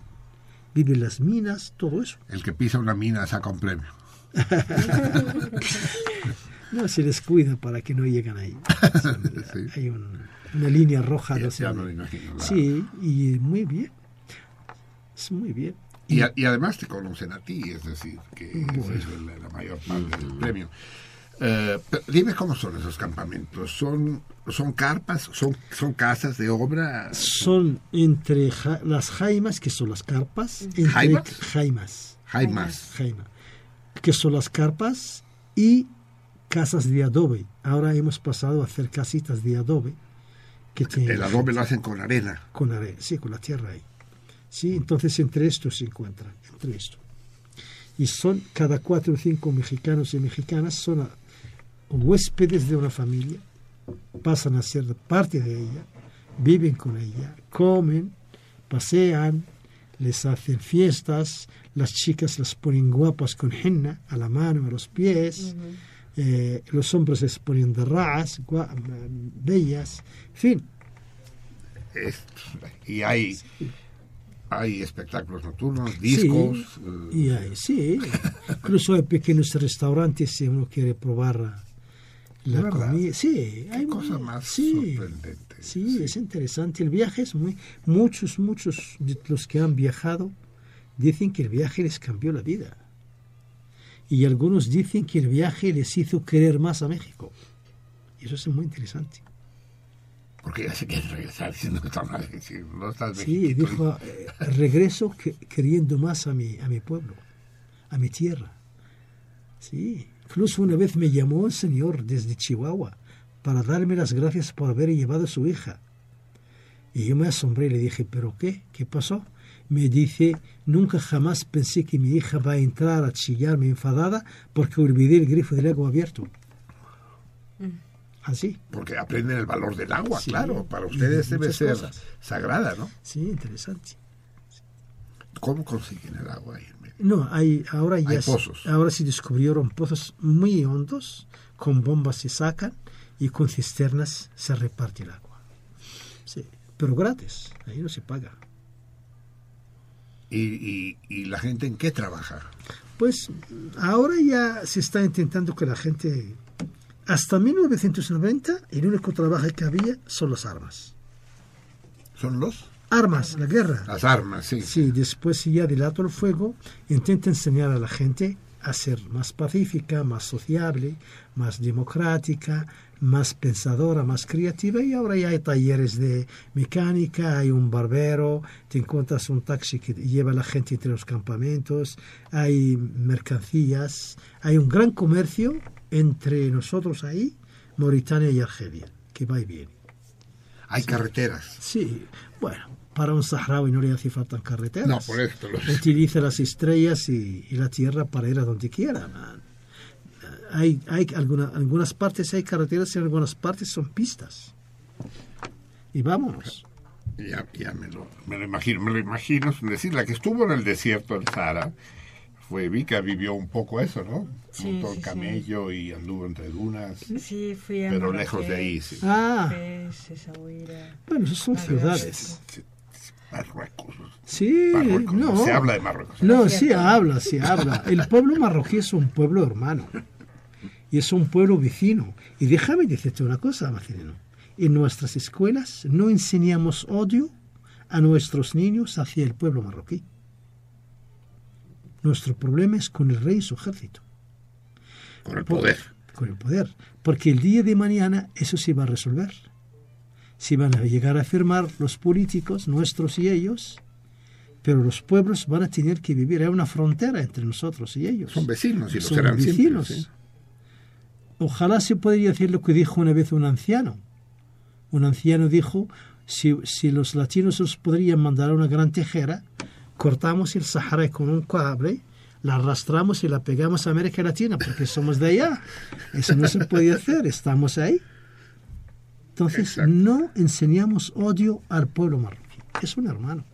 Lo respetamos y sabemos que también vive problemas con su gobierno. Hay mucha pobreza en Marruecos, hay mucha ignorancia. El pueblo marroquí respeta en general a los saharauis. Están, o sea, cuando intentas hablar de política con un marroquí, ¿sabes qué te dice? Por favor, cállate que la pared tiene orejas. Ni en la familia misma hay confianza entre los hijos y los hermanos. Mar- eh, Eso, eso lo vi yo en Rumanía. Es- es un- Sí, es- la es seguridad marroquí, la seguridad marroquí llamada al Mahzen creó un pánico y desconfianza entre la gente que el papá tiene miedo de su hijo, el hijo tiene, y el otro tiene miedo de su hermano, que sea un chivato o al Mahzen. Es un problema Hay represión en Marruecos. horrible. Hay, presos Sí, políticos. hay, pre- hay- hay periodistas marroquíes en la cárcel. Ahora está juzgando un periodista marroquí, tipo culto, porque sabes, porque dijo una frase. Dijo, el Sahara Occidental está ocupada. Lo llevaron a juicio. Hasta eso. Un- un- una pregunta más que me viene a la mente. ¿Hay, ¿Hay migración? ¿Hay muchos de sus jóvenes que se van? Mira, un eh, una de las cosas que los cubanos les extraña mucho, nuestros queridos amigos cubanos, y es que miles de saharauis llegan a Cuba y hacen prepa y hacen universidad. Estamos hablando de 9, 10 y 11 años.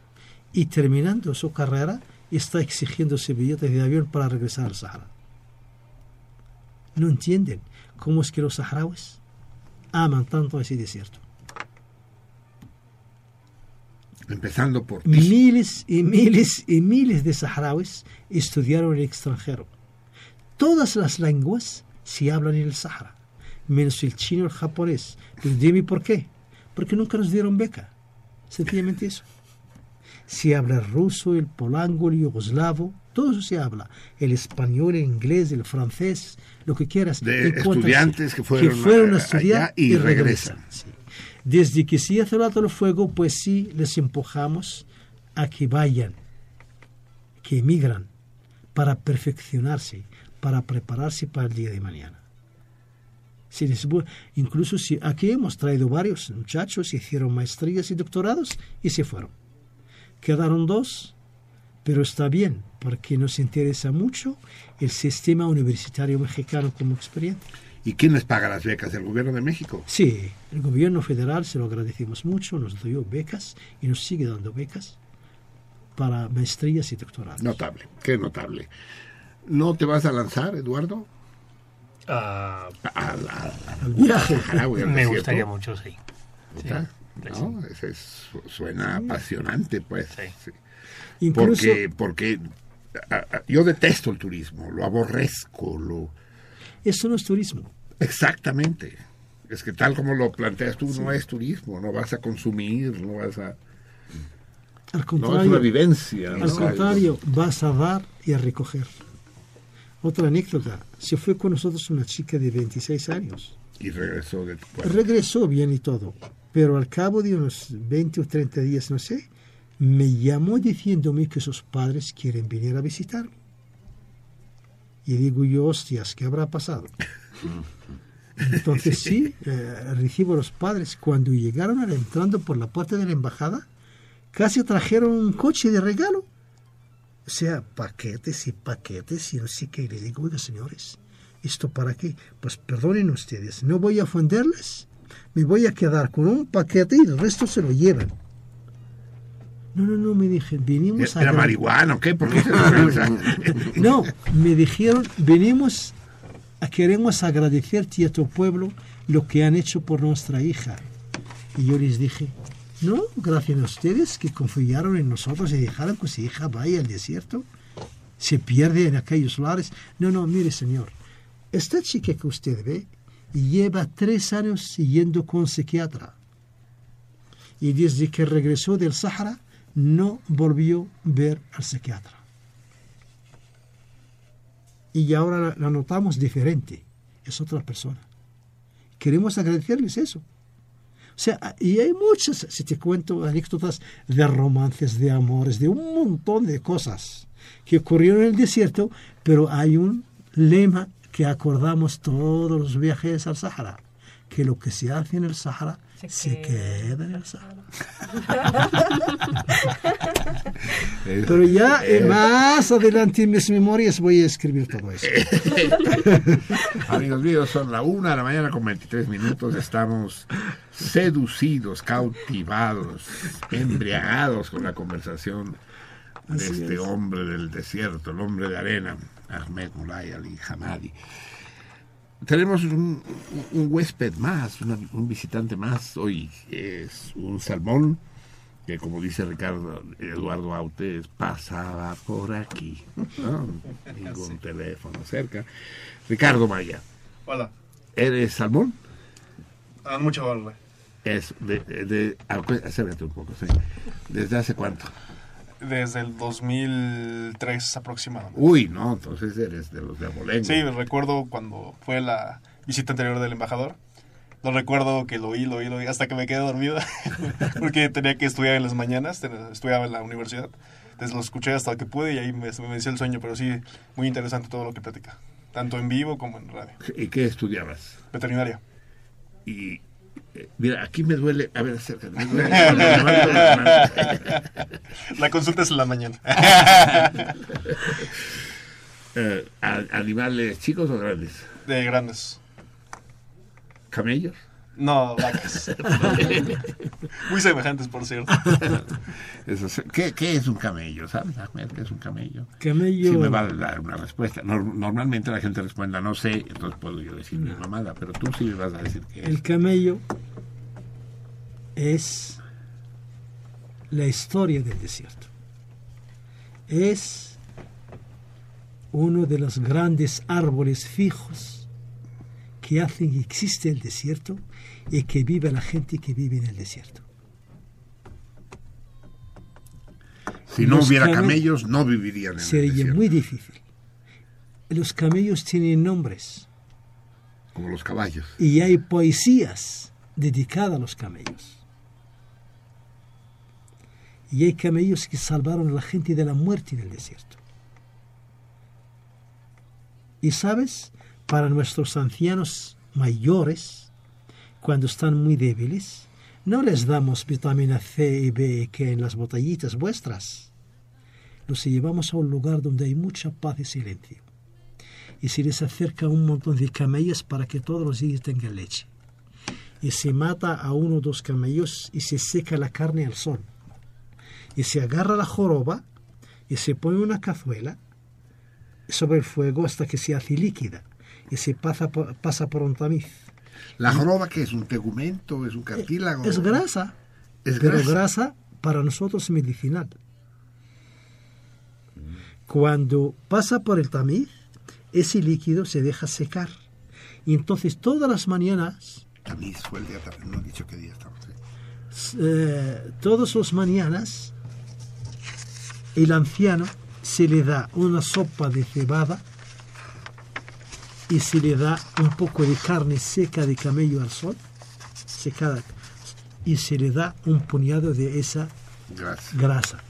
Esa es su alimentación. Y a los 40 días va caminando, regresa a su casa. Lo Órale. hacemos con Sí, los apuntas, anémicos. cabrón, pues órale. Lo hacemos con, los, con los, ah, las embarazadas. Tú sabes que en el desierto una mujer cuando da luz se le llama la princesa de la familia. 40 días no hace nada. Todo lo hacen los demás gente. Se le cuida. Pero a poco, a poco el embarazo entre la saharauis dura solo 40 días. No, cuando da luz. Ah, después de, a Cuando la luz. parturienta, digamos, Sí. sí. Cuando ya da luz y nació el bebé, Sí, sí, se sí. le llama la princesa y se la cuida. No hace nada. Como la abeja reina. que. Exactamente. Sí, sí, sí. Así es. Qué hermoso. ¿Tú no te apuntas, Ricardo? El viaje a Sarawi. ¿No? Sí. Muy 30 mil pesos, 30 mil pesos cuesta cuesta una, una- una semana en Cancún, cabrón. Sí. Pues en el desierto, ¿No? en el desierto son En el 15 JW días. Sí, y, y irse a pudrir de asco ahí, qué rico. Pueden uno andar Ay, ahí se fue emoción. a, a- a comer malteada de joroba de camello, imagínese. No, qué chingonería. Muy bien, pues bienvenido Ricardo. Muchas gracias. Llega cada vez que quieras, ¿eh? Muchas Cada gracias. vez que pases por aquí. No, la respuesta, cuando yo te pregunto qué es un camello, tú me debes contestar, no sé, y entonces yo te digo, un camello es un caballo diseñado por una comisión de trabajo. Llega un tipo, un tipo quiere pasar a los Estados Unidos, ¿no? Irse de mojado. Y le paga ahí al, al, ¿cómo se llaman los que los pasan, pues? A los, Al Pollero. Al pollero, pollero. Andaba yo con el camello, la ca- al, al pollero le paga, dice, mira, ya te conseguí el pasaporte. Se lo da, dice, cabrón, este es un pasaporte árabe, es de la República Saharaui. Dice, sí, pues, pero tú la, la das de árabe, pues tú dices que eres árabe, que eres saharaui. No, pues ¿cómo crees, cabrón? No le doy, sí, hombre, aquí le pones tu foto y ahí le pones el sello y tú dices que eres árabe y, y pasa sin problema. No va a funcionar, amigo. Si no funciona, no me pagas, cabrón. Ut, y llega con la gente de la aduana ahí temblando, le da el pasaporte, le dice, ¿eres árabe tú, cabrón? Sí, sí, señor. ¿De qué parte eres árabe? Soy de la República Árabe Saharaui. ¿A qué se me hace que es tu árabe? Tú eres oaxaquita, cabrón. A ver, cántame una canción árabe. Una canción árabe. Sí, cántame una canción árabe, a ver. Una canción árabe, dice. Ahí te va, dice. Camello prieto azabache, ¿cómo olvidarte? Te debo la vida. Tengo que ir acordar de todos los putos chistes de camello para, hacer, para homenajear a nuestro invitado. Escuchemos otra canción, Ahmed. Sí, Sí. Dinos cuál.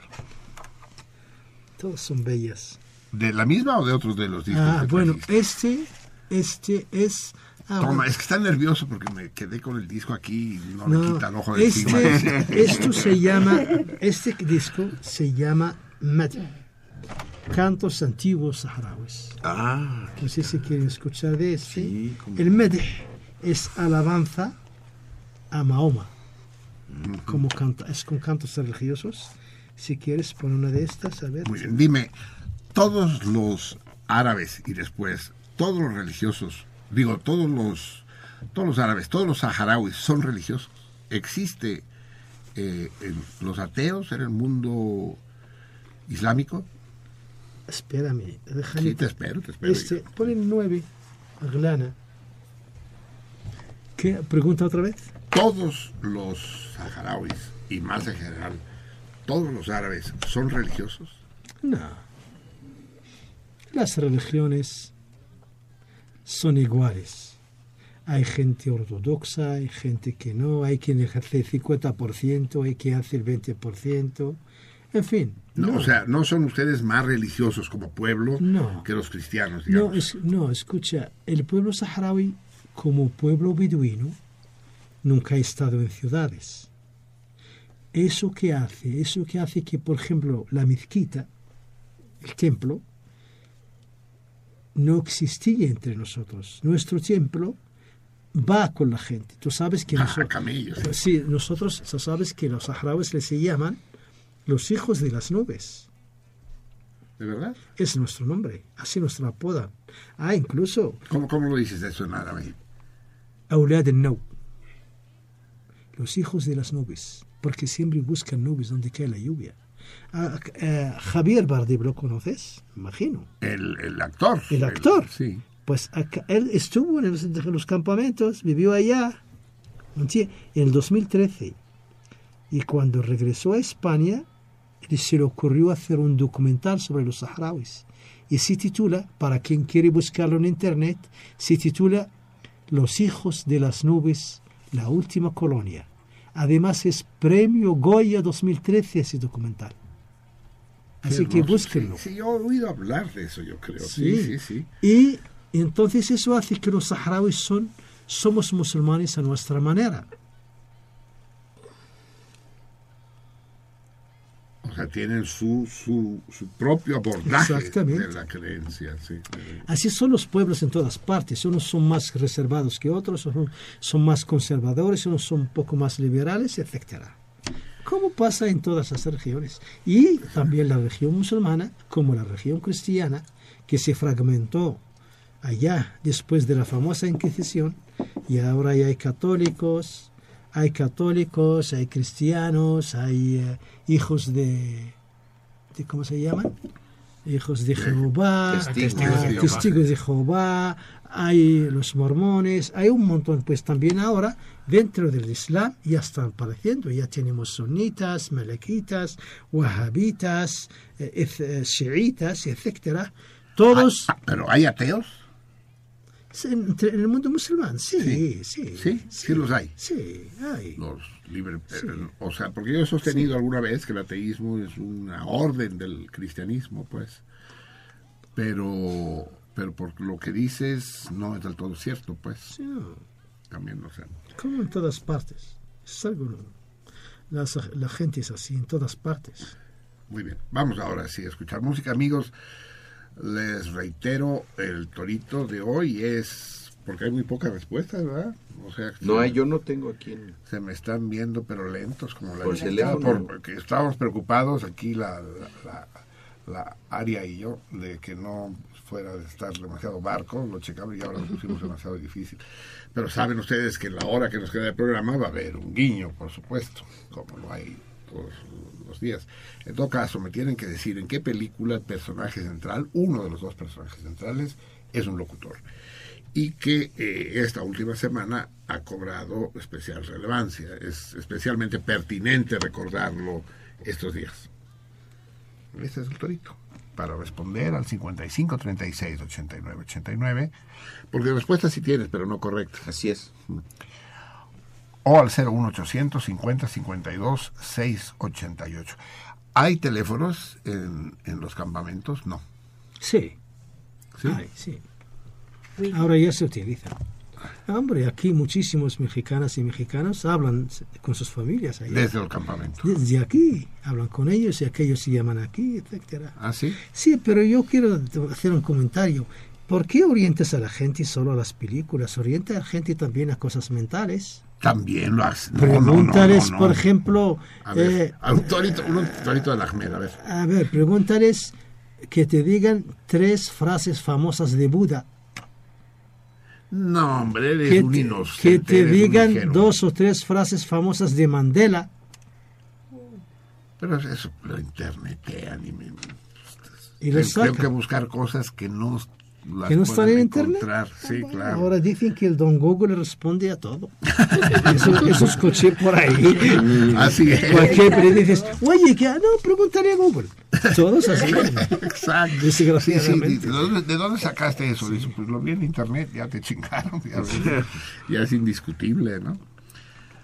Bien, amigos, eh, ya me regañó Ahmed, no solo de películas, pero hacía tiempo que no les preguntábamos de películas, ¿no? Hombre, preguntas sobre, qué sé yo, filósofos. O sea, orientar a la humanidad que vuelva a la filosofía sana, a ese idealismo que nos crea como humanos y nos hace ver a los otros, Eh, a esas comunidades donde se comparte todo.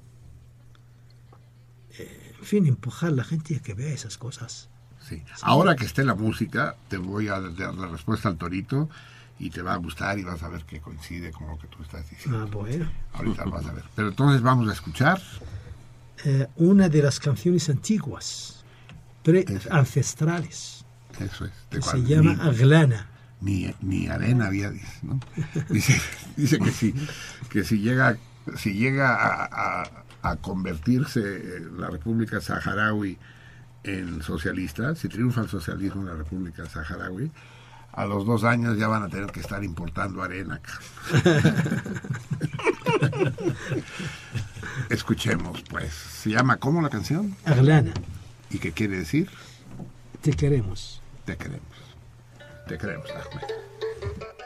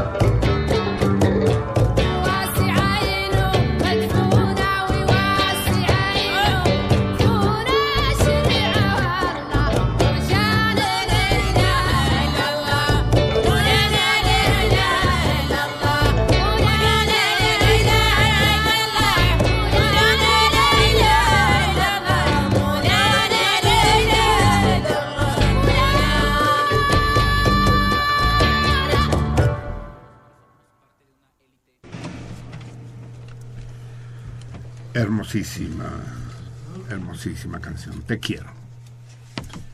Recuerden que dentro de un momento, en cualquier momento, eh, Ahmed va a pronunciar sin que yo le diga nada la, el conjuro, que es...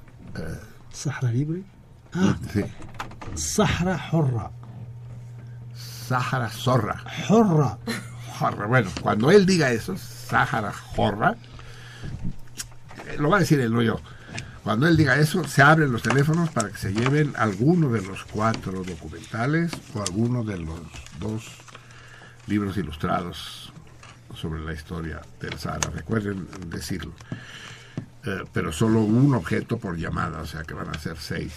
Llamada telefónica, ¿eh? Ahí sí no se valen eh, tweets. Artilugios Tri- digitales. tri- trinos ni, ni, ni, ni Facebooks. Eh, a ver, mientras preparamos, hoy vamos a hacer dos sorteos. Yo creo que los hacemos de una vez, ¿no? ¿O los vas preparando?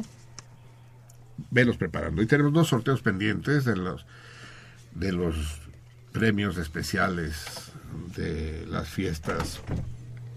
Uno de la fiesta de Navidad, creo, y otro, o los dos son de la fiesta de Año Nuevo, ¿verdad? Navidad y Año Nuevo. Navidad y Año Nuevo, sí. Bueno, cuando los tengas preparados me dices y los hacemos. Ya están. Ah, pues como va, de una vez, no, no tardemos más. A ver, esos dos toritos va, son prácticamente de hace un mes, uno es de más de un mes. Ese es el, el torito del 24 de diciembre, de la noche Nochebuena, que yo ya sugerí aquí que no es Noche Nueva, que no es Nochebuena, sino Noche Nueva, que hace juego con la Noche Vieja y que en una permutación de esta que el lenguaje hace, se convirtió en Nochebuena. No, Noche Nueva. Y la pregunta era, ¿por qué se dice que Jesús no nació el año en que dicen que nació? Esa era la pregunta al torito. Y eh, la respuesta correcta era porque está documentado históricamente que Herodes había muerto cuatro años antes del supuesto año cero en el que había nacido Jesús, y se supone que Jesús nace en tiempo de Herodes, que es el que ordena matar a los niños. A los santos inocentes. Eso es. Sea, practicaba abortos clandestinos. Y tuvimos que, tuvimos que cancelar el sorteo porque hubo un error. Se, se sumaron una serie de errores. Eh, Javier va a decir, claro, no estaba yo. O sea, A huevo, sí. a huevo. Eh, por un lado, el telefonista se confundió y en lugar de, tomar el nombre correcto, que era Lucía Villarreal, dijo Lucía Villaluz. Después, eh, sí, Iván Martínez, que era el que leía los mensajes, lo puso como respuesta a este torito, cuando en realidad era respuesta al primer torito que preguntaba en qué año se había celebrado la Navidad del 25 de diciembre. Y en, y en tercer lugar, Ya me perdí. Sí, bueno, en tercer lugar precisamente fue la tal Lucía Villaluz, inexistente, la que salió premiada. De manera que hay que repetir el sorteo del torito. Y hay que repetirlo, entre otras cosas, porque el premio es choncho. Son premios especiales. Tengo entendido que el premio es Boquería. Boquería. Eh, el halcón navideño de la boquería navideño. A ver cómo le hacen para esperar a la próxima Navidad. O se lo chingan antes, se lo chingan por el 2 de febrero, ¿no? Por la Candelaria. En lugar de tamales, hablan los champáns y los turrones y los patés. Un halcón navideño de poca madre, pero de poca madre, de la boquería. Los acertantes son eh, Jorge Mancera, eh, Spanish Bambi, Brenda Fuentes, Mario Leija, César Berlanga y Luis Octavio. En el caso de Spanish Bambi, recuerda Spanish que si sales tú eh, sorteado vas a tener que mandar tu nombre Real. correcto, porque si le decimos a la boquería... Por eso les insisto que usen nombres reales. entonces Sí, ¿no? son seis. ¿No? Jorge Mancera, Spanish Bambi, Brenda Fuentes, Mario Leija, César Berlanga y Luis Octavio respondieron correctamente. Haz el abanico, Javier, y dale a, nuestro- a uno de nuestros dos invitados a escoger cuál es el nombre del ganador que se lleva este super arcón, me lleva la chingada, pinche coraje.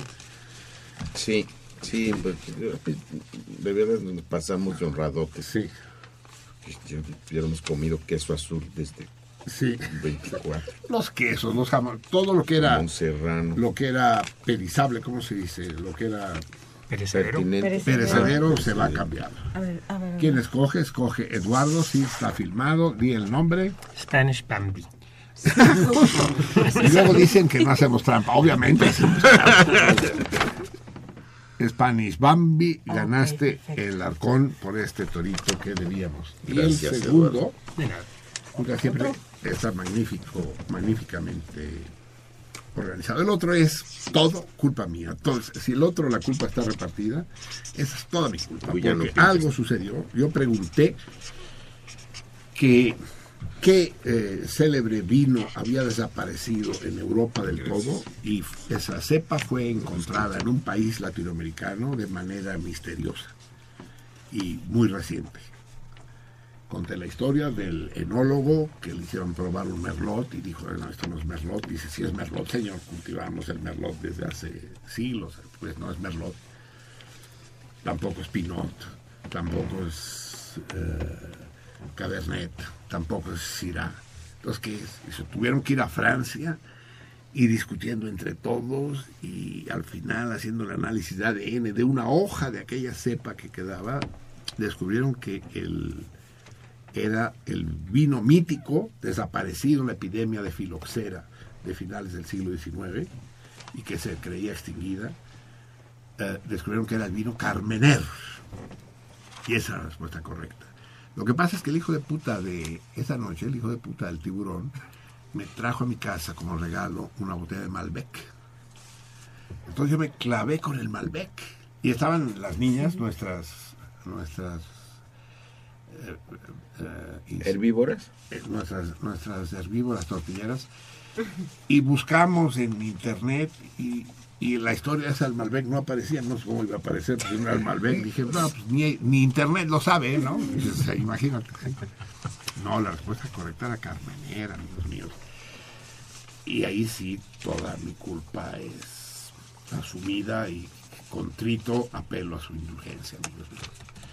Y hubo cinco respuestas correctas. El premio es nada menos que un grabado de René Freire. Déjame decirlo. Sí, sí, sí.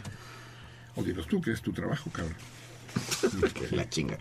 Jorge Mancera, Carlos García, Minerva Vázquez, Lucía Villarreal, Villarreal Villarreal. y Alejandro Centeno. Eso es. Fue Alejandro Centeno el que me hizo ver el error, ¿eh? Deberíamos darle el premio a él. El grabado es de René Freire. Ahora sí le toca a Ahmed escoger el nombre del ¿Y ganador. por qué no una dama? Porque tú eres el invitado. Tú Ah, si quieres ceder el privilegio. Sí, porque ya Es hemos hecho árabe este cabrón. ya hemos hecho hombres, ahora dama. Mira. A ver. Ah, a ver. Mm, Manita Santa.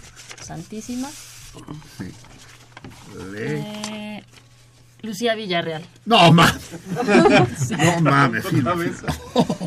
Es que, ¿cómo no van a creer que hacemos trampa, chingada? Aquí está. No, Lucía. Villarreal. El único que podría chingarse a Lucía Villarreal y a César Berlanga es el puto de Eduardo Bennett, pero no quiere, no quiere, cabrón. Él solo se queda mirando así con una mirada condescendiente y superior, es decir. ¿Qué fue el regalo de esta? El regalo fue el grabado Freire. de René Freire, es maravilloso. Te digo, lo voy a tener que desenmarcar y dejar el hueco en la pared de la casa porque Y ya lo si viera cómo lucía. Lucía Villarreal. Lucía Villarreal. Bien, amigos míos, ya están hechos los dos sorteos que teníamos pendientes. Tenemos correspondencia hoy sí, pero vamos a dejarla pendiente, Miri, porque el tiempo se nos está yendo y no quiero perderlo. eh, no es perderlo, ¿eh? porque hay. Pero hay algo que sí les quiero leer, es algo que no puede pasar desapercibido por más tiempo. Pero no está, otra vez no está, así está aquí atrás. En la, la semana pasada les prometí que hoy lo leería. Ah, Bueno, esto, esto léelo. Tú nos, nos, nos escribe Antonio Vizcaya. Ustedes lo ubican, es nuestro salmón chileno, mapusteca, que decide revelar su identidad secreta. Hasta aquí solo. Dice Antonio Vizcaya Durán, Marcelino, claro que te autorizo para que digas en tu programa que yo soy el alipuso chileno. Que está, que está muy activo en la página de sentido contrario, Alipuso chileno. No creo Y que... dice cosas interesantes. ¿Entras a veces, Eduardo, a la página? Eh, a veces. A veces. Alipuso en chileno dice cosas muy padres. Dice, no creo que haga falta decir que eso de alipuso viene de lo que me gustaba, el pulque. Y bueno, El ya soy medio chileno. Me honra decir que cuando busco alipuso en Google, solo encuentro a una familia que se apellida así en las Filipinas. Saludos de nuevo, amigo maestro. Así es. Y ahora déjenme, esto va a di- divertir mucho a nuestro huésped, a nuestros dos invitados y a nuestra visita.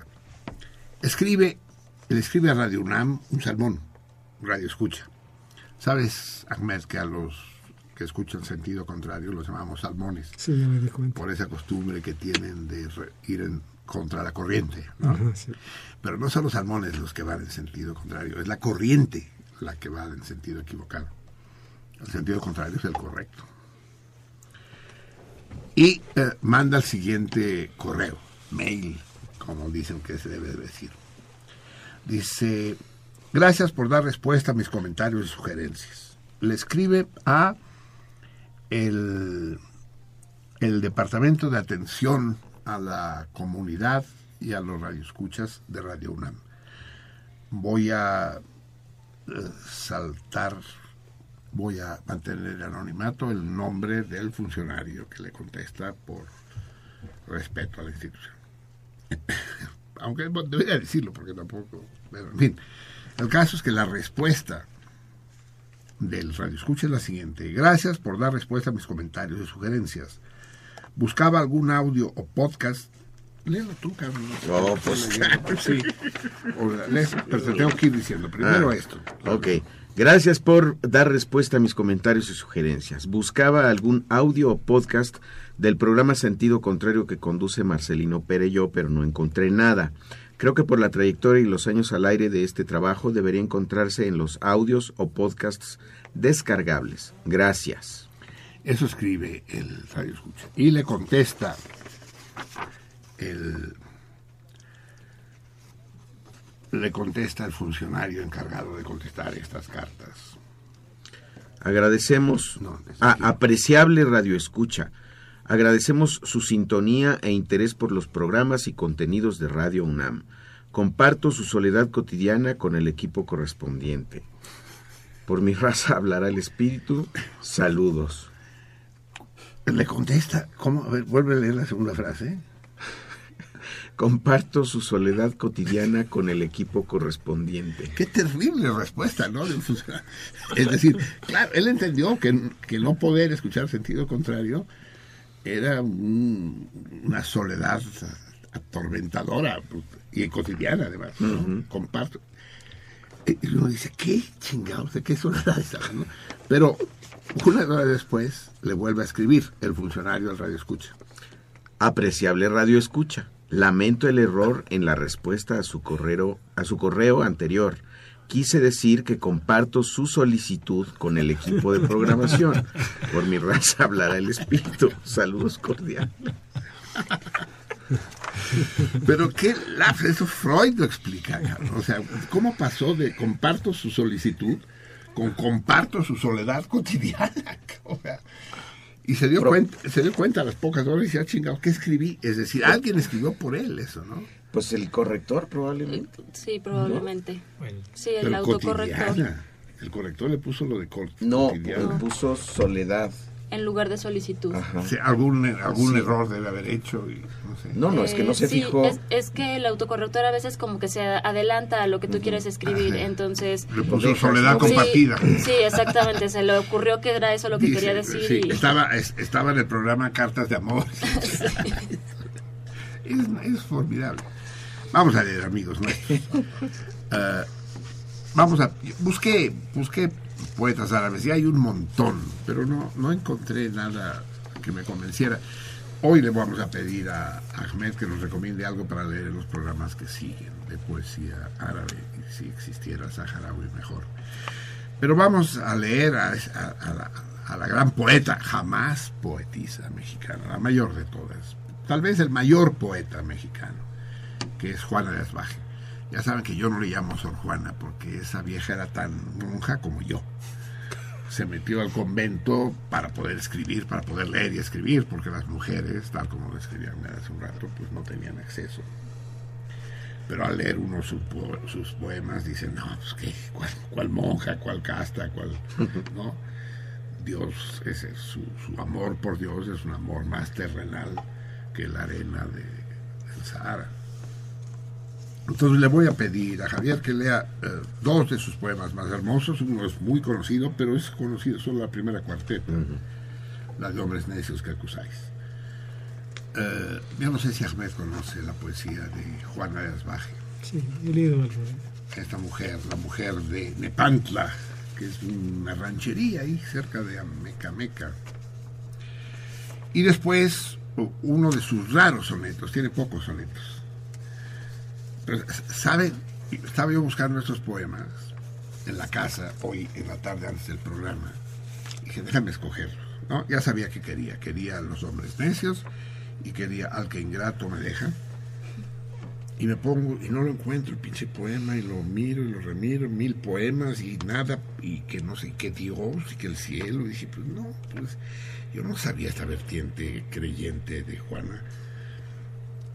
Estuve una hora buscándolo. Se me hacía tarde y, y de repente me doy cuenta que había agarrado un, un libro de San Juan de la Cruz. Sí. De repente digo, pero no es posible, chinga. Y, y- y veo la portada, digo, poesía completa de San Juan de la, San Juan de la Cruz. A la ver. Entonces lo vamos a acompañar con música. También hubiera estado bien acompañarlo con música colonial, digamos, pero tampoco me convenció nada. Nada de lo que yo tengo, es decir, nada de lo que yo tenga acceso. Así que lo vamos a, a- a- a acompañar con música contemporánea, es decir, del, del siglo XVIII, pero peninsular. ¿18?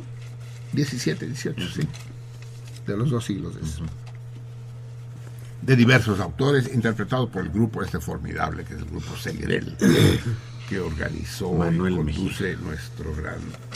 Me dijiste que no se dice lautista, sino lautista, ¿no? Lautista. Entonces vamos a leer primero El necios. Eh, eh, Juana no le ponía títulos a sus poemas, como muchos otros, como muchos otros poetas. Y no voy a decir que es la mayor poeta, porque entonces eso lo reduce al campo de las mujeres. Por eso digo que es el mayor poeta mexicano, sin duda, de todos los tiempos. Y con ello sé que estoy aludiendo a grandes poetas contemporáneos. Pero nada de la belleza. Les ruego que, se, tienen para escucharlo que hacer una combinación de atención, porque el lenguaje es un lenguaje hoy en desuso, arcaico, eh, y además es de una belleza embriagante, pero de todos modos atiendan a lo que dice, porque lo que dice es de una modernidad apabullante. Está hablando, está escribiendo en el siglo XVIII, XVII, XVI, XVII, está, está, XVII, XVIII, está escribiendo para el siglo XXII. Es, es, es formidable. Leamos primero la más conocida de ellas, que es Hombres Necios. Eh, a ver, yo quisiera que tuviera un audífono Ahmed. Pero no alcanza. A ver, ese, pásenselo a Ahmed. El otro para... No, da- dale este a, Mejor a este. Eduardo y tú quédate con este.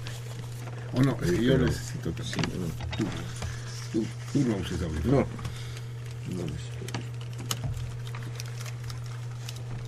A ver, ¿están funcionando bien? Entonces, adelante. Música, música de los siglos XVI y XVII de la lírica hispánica. catalana, española y andalusí, que es árabe.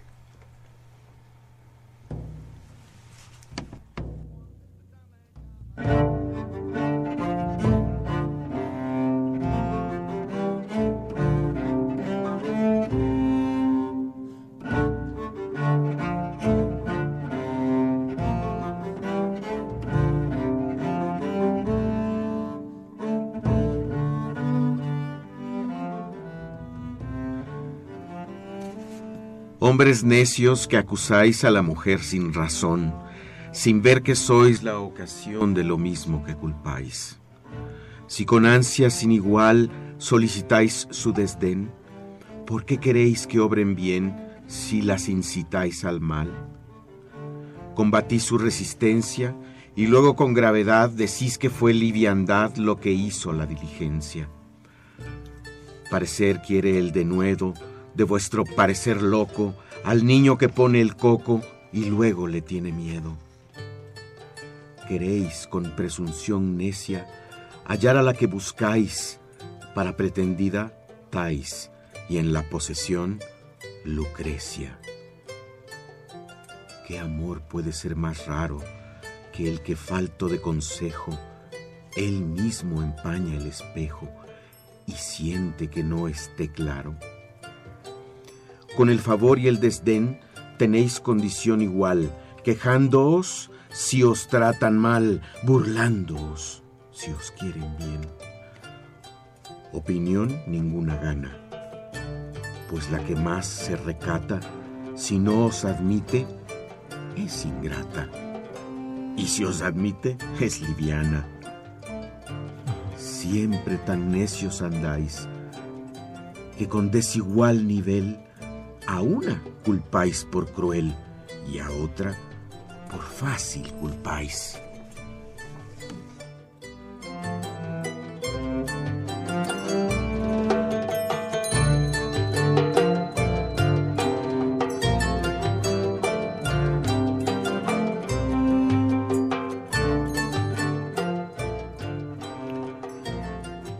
Pues ¿cómo ha de estar templada la que vuestro amor pretende?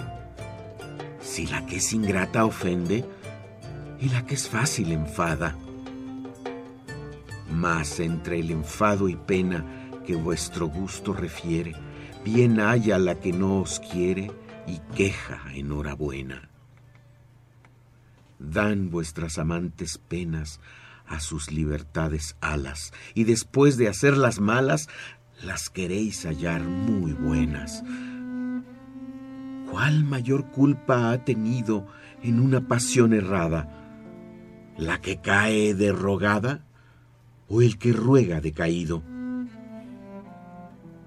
¿O cuál es más de culpar, aunque cualquiera mal haga, la que peca por la paga o el que paga por pecar?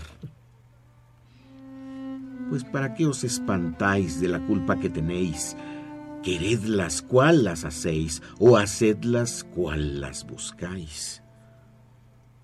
Dejad de solicitar, y después, por más razón, acusaréis la afición de, que, de la que os fuere a rogar.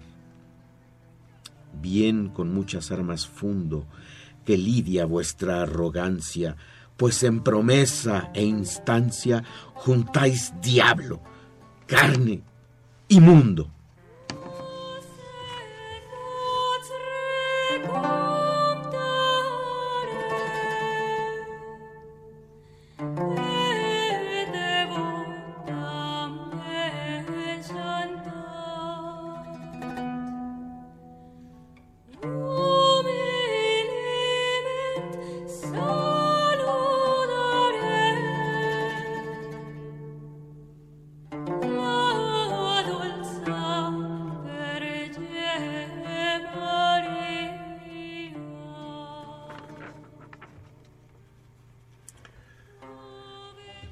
Hombres necios que acusáis. El conjunto de, que serán unas 18 cuartetas, formidables, formidables en todos los puntos de vista, hipnóticas, ah, presagiantes, ah, filosas como una daga. Y vamos a terminar la lectura de Juana con este soneto formidable, este soneto que no tiene medida, porque aquí habla de la condición de la mujer, ¿no? Y el- la catilinaria, la filípica eh, desdeñosa hacia el hombre, ¿no? Y hacia la condición miserable a la que somete a la mujer. Aquí no, aquí Juana, en el soneto que vamos a escuchar leído por Platas, habla de su propio amor, pero es un amor carnal, es, es un amor erótico, es un amor sensual, es un amor de despechada. Claro que se emputó la puta sorfilotea y la chica dice, oye, esta vieja que hace aquí en el convento y toda la chingada. Pues claro, y por eso estuvo bien que en el convento donde estuvo Sor Juana, frente al cual yo viví mi infancia, instalaran el, el, el- cabaret Esmirna. Absolutamente, es lo que tenía que haber, pues. No altares, ni, ni, ni velas, ni, ni recato. Un cabaret, el cabaret Esmirna. Lo recuerdo, recuerdo cómo lloré cuando se quemó. No porque se haya quemado, sino porque no me avisaron para ver a los bomberos. Eh, le pido pues a Javier que lea este soneto que no van a olvidar ustedes nunca. Al que ingrato me deja.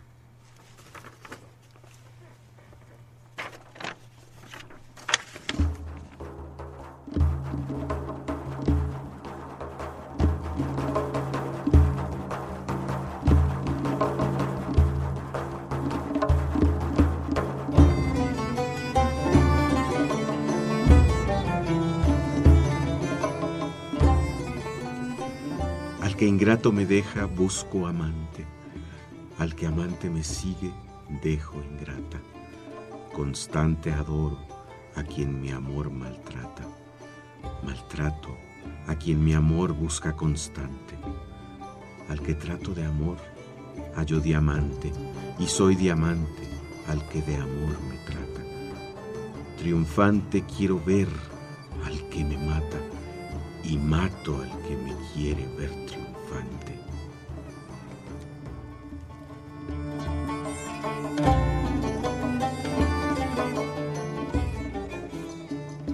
Si a este pago padece mi deseo, si ruego a aquel mi pundonor enojo, de entrambos modos infeliz me veo. Pero yo, por mejor partido escojo, de quien no quiero ser violento empleo, que de quien no me quiere, vil despojo.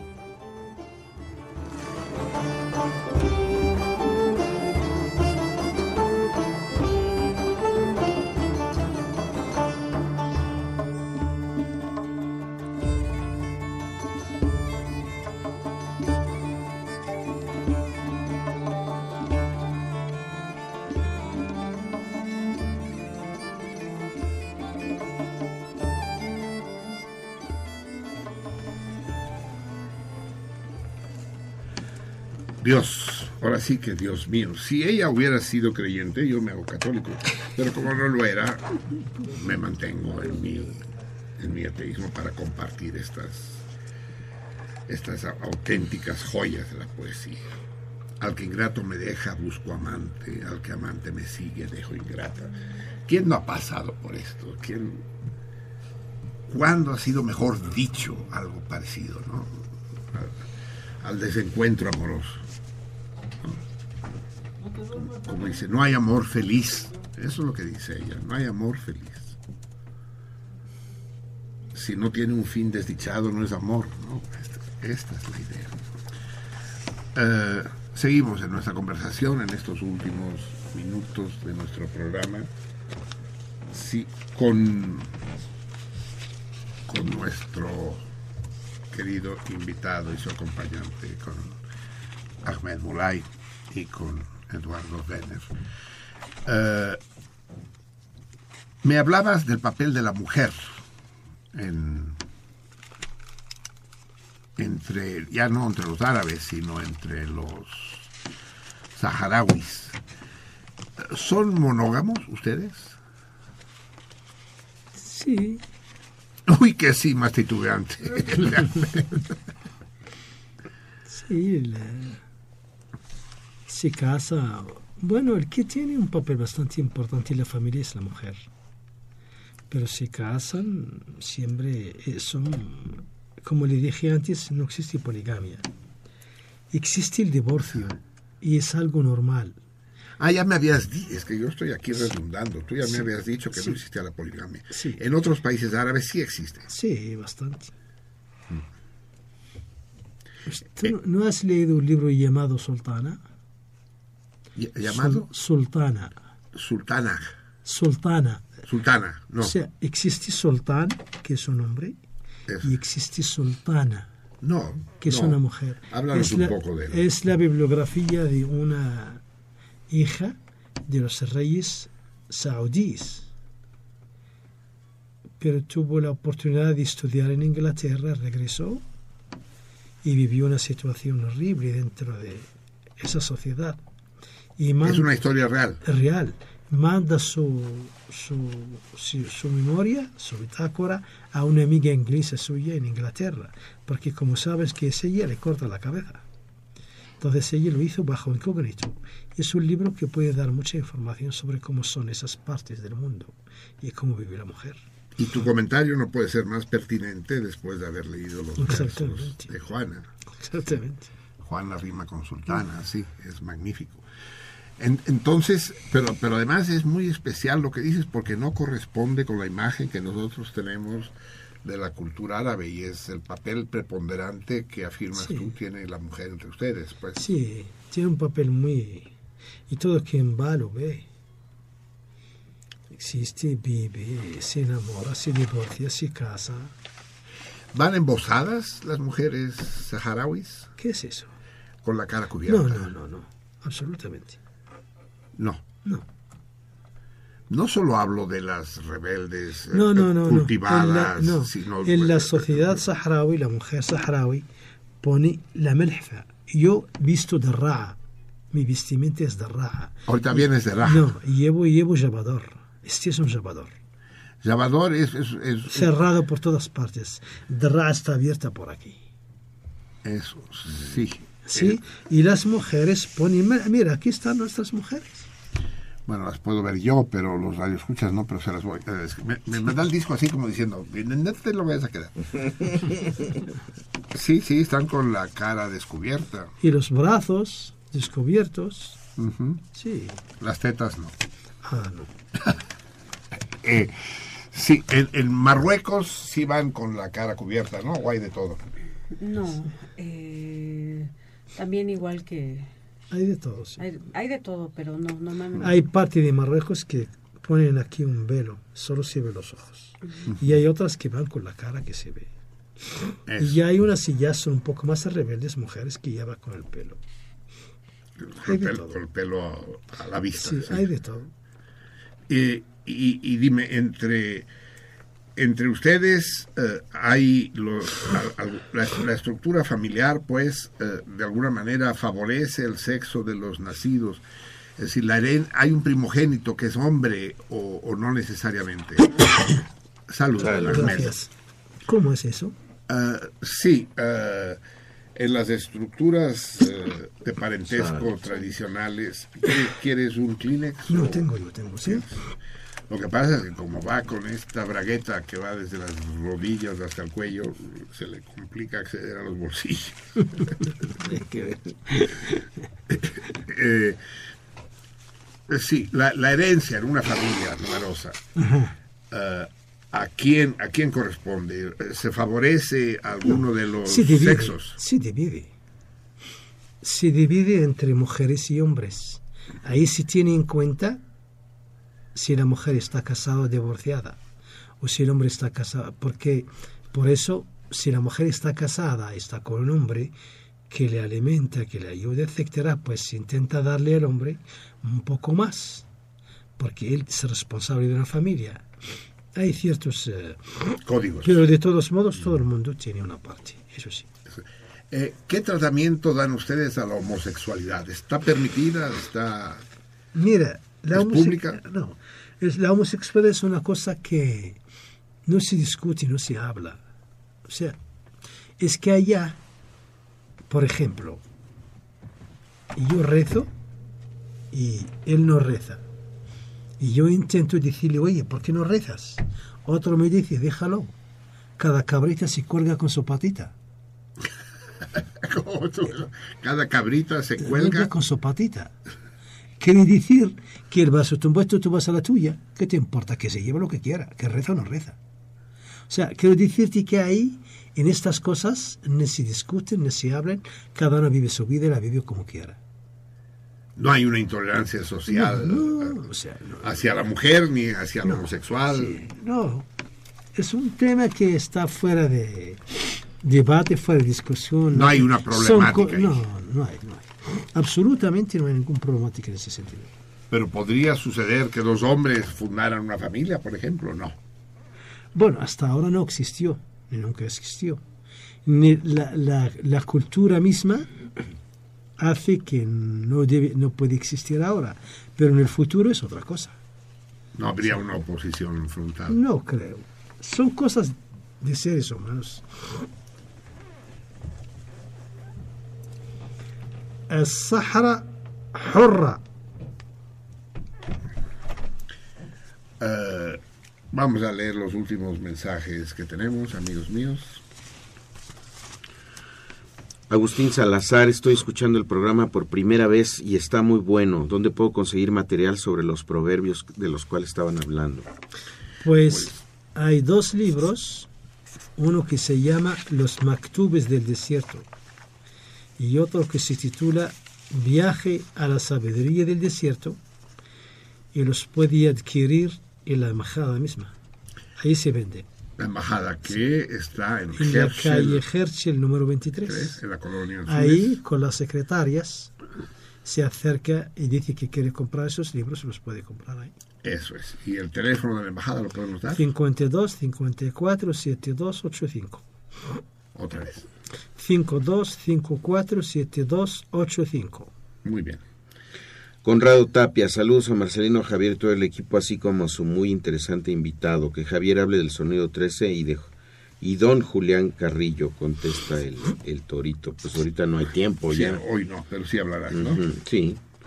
Eh, Betty Svan, muchísimos saludos a Marcelino y al embajador. Me encanta el programa. Mi familia viene de Alepo.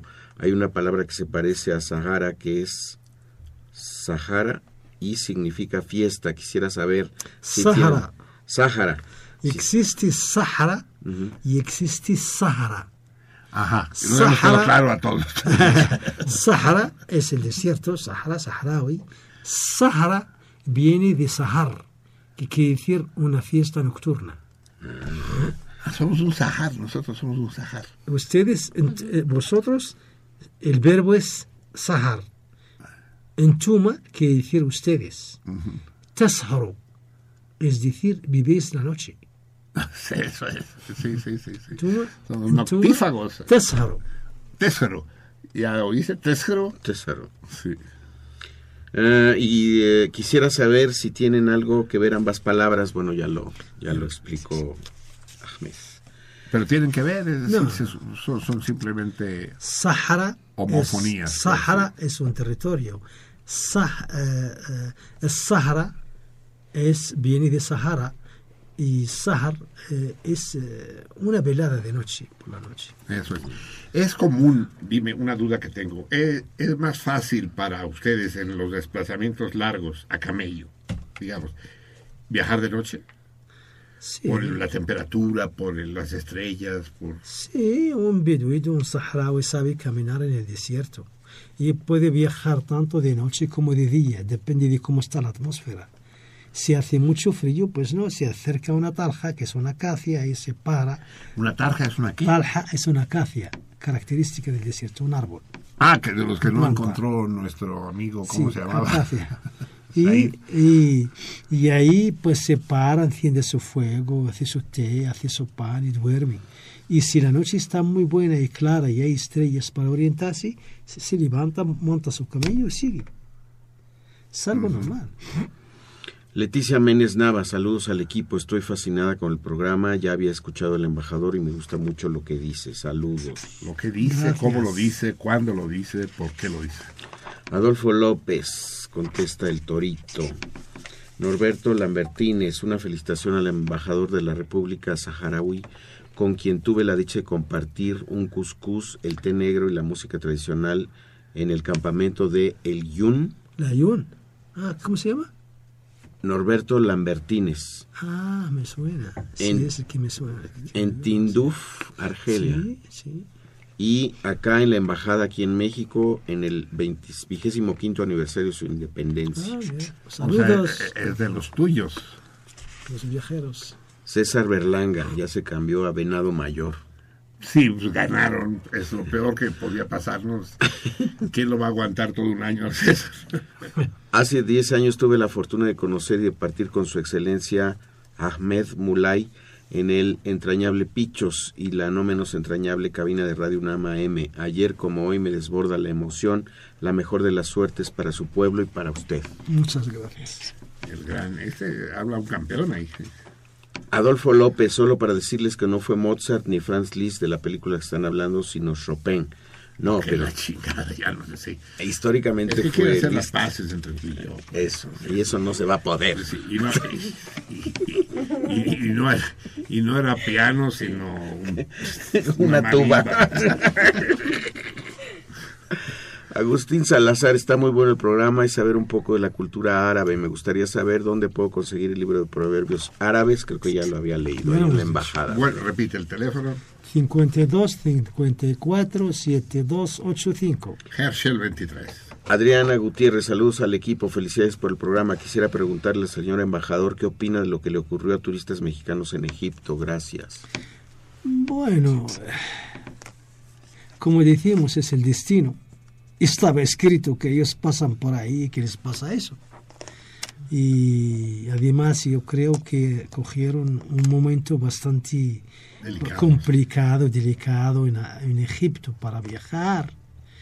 Y, en fin, circunstancias que podrían haber sido, menos mal que no fue para mayores, ¿sí? Pero yo creo que actualmente en estos tiempos para ir a Oriente Medio con la situación que hay en Siria, con la situación que hay en Líbano, con la situación que hay en Arabia Saudita, la coalición árabe En el contra propio Egipto, Yemen, sí, sí. en el propio Egipto, la situación que está viviendo. Eh, ahora hay más de 40.000 manifestaciones están manifestantes están saliendo en Marruecos, Libia que está dividida en dos partes, Mali. Uno para viajar tiene que saber dónde ir. Esto, eh, me Tiene gustaría la próxima cosas. vez que vengas, porque hay, según Eduardo, nos vamos a volver a ver pronto, ¿no es verdad? Sí, va a venir un ministro, quiero traerlo acá. Mm. Pero todavía tengo que ver si es capaz de despertarse a tanto tiempo. Vamos. ¿Habla español tu ministro? Maravillosamente. Sí. Es, es licenciado en Derecho en la Universidad de Madrid. La Complutense. Solo por ser tú lo vamos a aceptar. Tenemos que correr. Martín Catalán contesta el Torito, Popi contesta el Torito, Alejandro Vergara para felicitarlos por el programa está poca madre. Felicidades al embajador, contesta el Torito. En Twitter que tenemos. Nos escribe Carlos, eh, nos dice, los escucho para sacudirme la influencia musical anglosajona. Si quisiera cu- escuchar rock, pondría Universal Stereo o algo así. Eso, él, él sí sabe.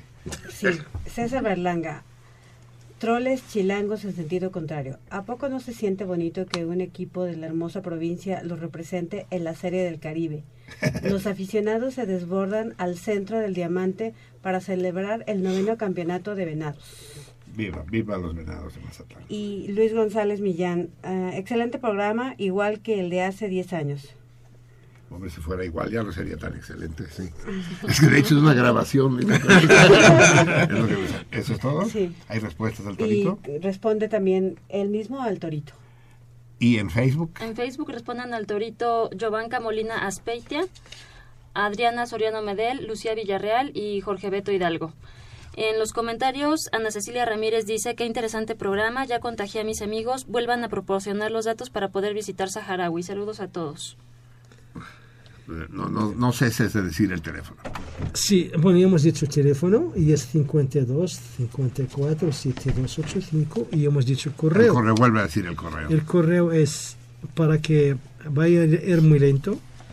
E de Eduardo, M de mamá, B de bueno, R de república, A de árabe, Hembra. S de solidaridad. D de dedo, Hembras. M, M de embajada y RAS es República Árabe Saharaui Democrática. Eso es. Y entonces MX también se pone mx arroba gmail.com. Eso es. Muy bien, nos vamos, amigos míos. Tenemos que irnos, desgraciadamente.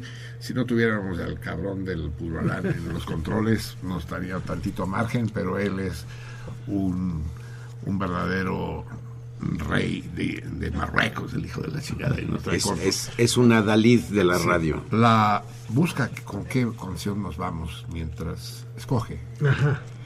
Ya, ya contestaron, ya, ya tienen los Ya aquí están. y demás. A Aquí ver, están. dilo rápido. Noé Abreu eh, gana documental, Lilia Peña historieta, Ignacio Reyes Hurtado documental, Abel Sosa Vaca historieta, Brenda Fuentes documental, Selene Acevedo documental. Bueno, ya lo precisaremos. ¿Y hay respuestas correctas? No, acá no. Carlos. Ucerril. Felicidades por el programa, Ah, excelente invitado, muy interesante la plática. Saludos al equipo. Tú no tienes ninguna No, respuesta ninguna. correcta. Correcta, Hay, no. hay, hay un gorjeo y hay un Facebook, que son de Luis González Millán y de Lucía Villarreal. Si sale Lucía Villarreal, renuncia. O sea, se termina el sentido contrario. No. No, no, no, no, porque no quiera yo a la Lucía, sino porque, Ya sería el colmo. porque la gente nos va, nos, nos- Nos va va a considerar unos Pero los salmones tienen la culpa por no participar. Solo hay dos respuestas correctas. La película se llama Una jornada particular, ¿eh? un día muy especial. Se trata del ena- enamoramiento de un ama de casa con un locutor homosexual. Absolutamente conmovedora, una de las grandes películas, y tiene de especial, hubo, hubo, como ustedes se dieron cuenta, el guiño al hablar de la homosexualidad en la República Saharaui. Y tiene de especial que su director, creador y director, Héctor Escola, murió hace exactamente siete días. Y solo ellos dos. Esta vez, ¿quién, quién, quién lo va a escoger? El invitado, eh, bueno, Ah, el- sí, Carlos. Ven. Digo Carlos, Ricardo, perdona. Es que tengo un gran amigo, Carlos Maya, que me prestaba su caballo. ¿Tú tienes caballos? No, entonces no, otro. Escoge uno de los dos y di tú mismo el nombre. ¿En serio le digo? Lucía Villarreal. ¿Me pueden No, Ahí a las quejas. hay, un, hay, hay- hay un- una, una especie de hechizo. Ahmed, en nombre de la Universidad Nacional Autónoma de México, en nombre de toda la comunidad de Salmones y de los radioescuchas, y eh, en nombre mío personal, recibe un abrazo multitudinario y que el deseo y la simpatía que tenemos por la causa de tu pueblo nos acerque un poco más a la libertad. Espero que traigas a tu ministro lo antes posible y que podamos seguir esta conversación apasionante. Eduardo Vélez, Aquí tienes una que mandó un un ángel de la guarda. Mandó un WhatsApp, eh, es una de la Asociación Mexicana de Amistad con el Pueblo Saharaui. Ajá. Se llama Olivia, pero escribió en inglés.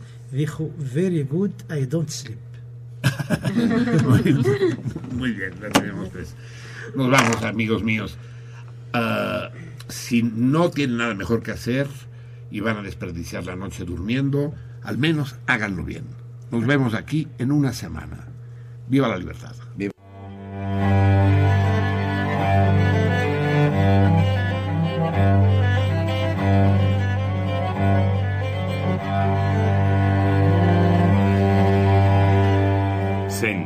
Contrario.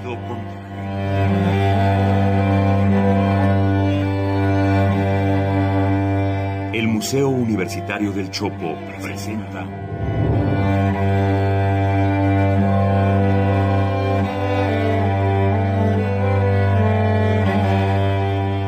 Sentido contrario.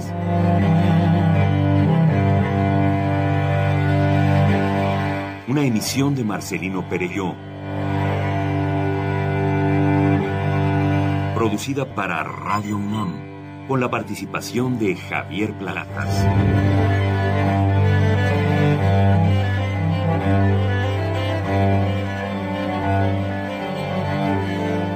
A veces es la manera de llegar más rápido. A veces, a veces es la única manera de llegar.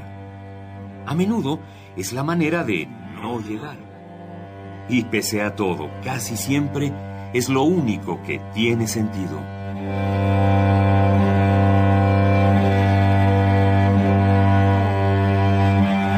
Sentido contrario.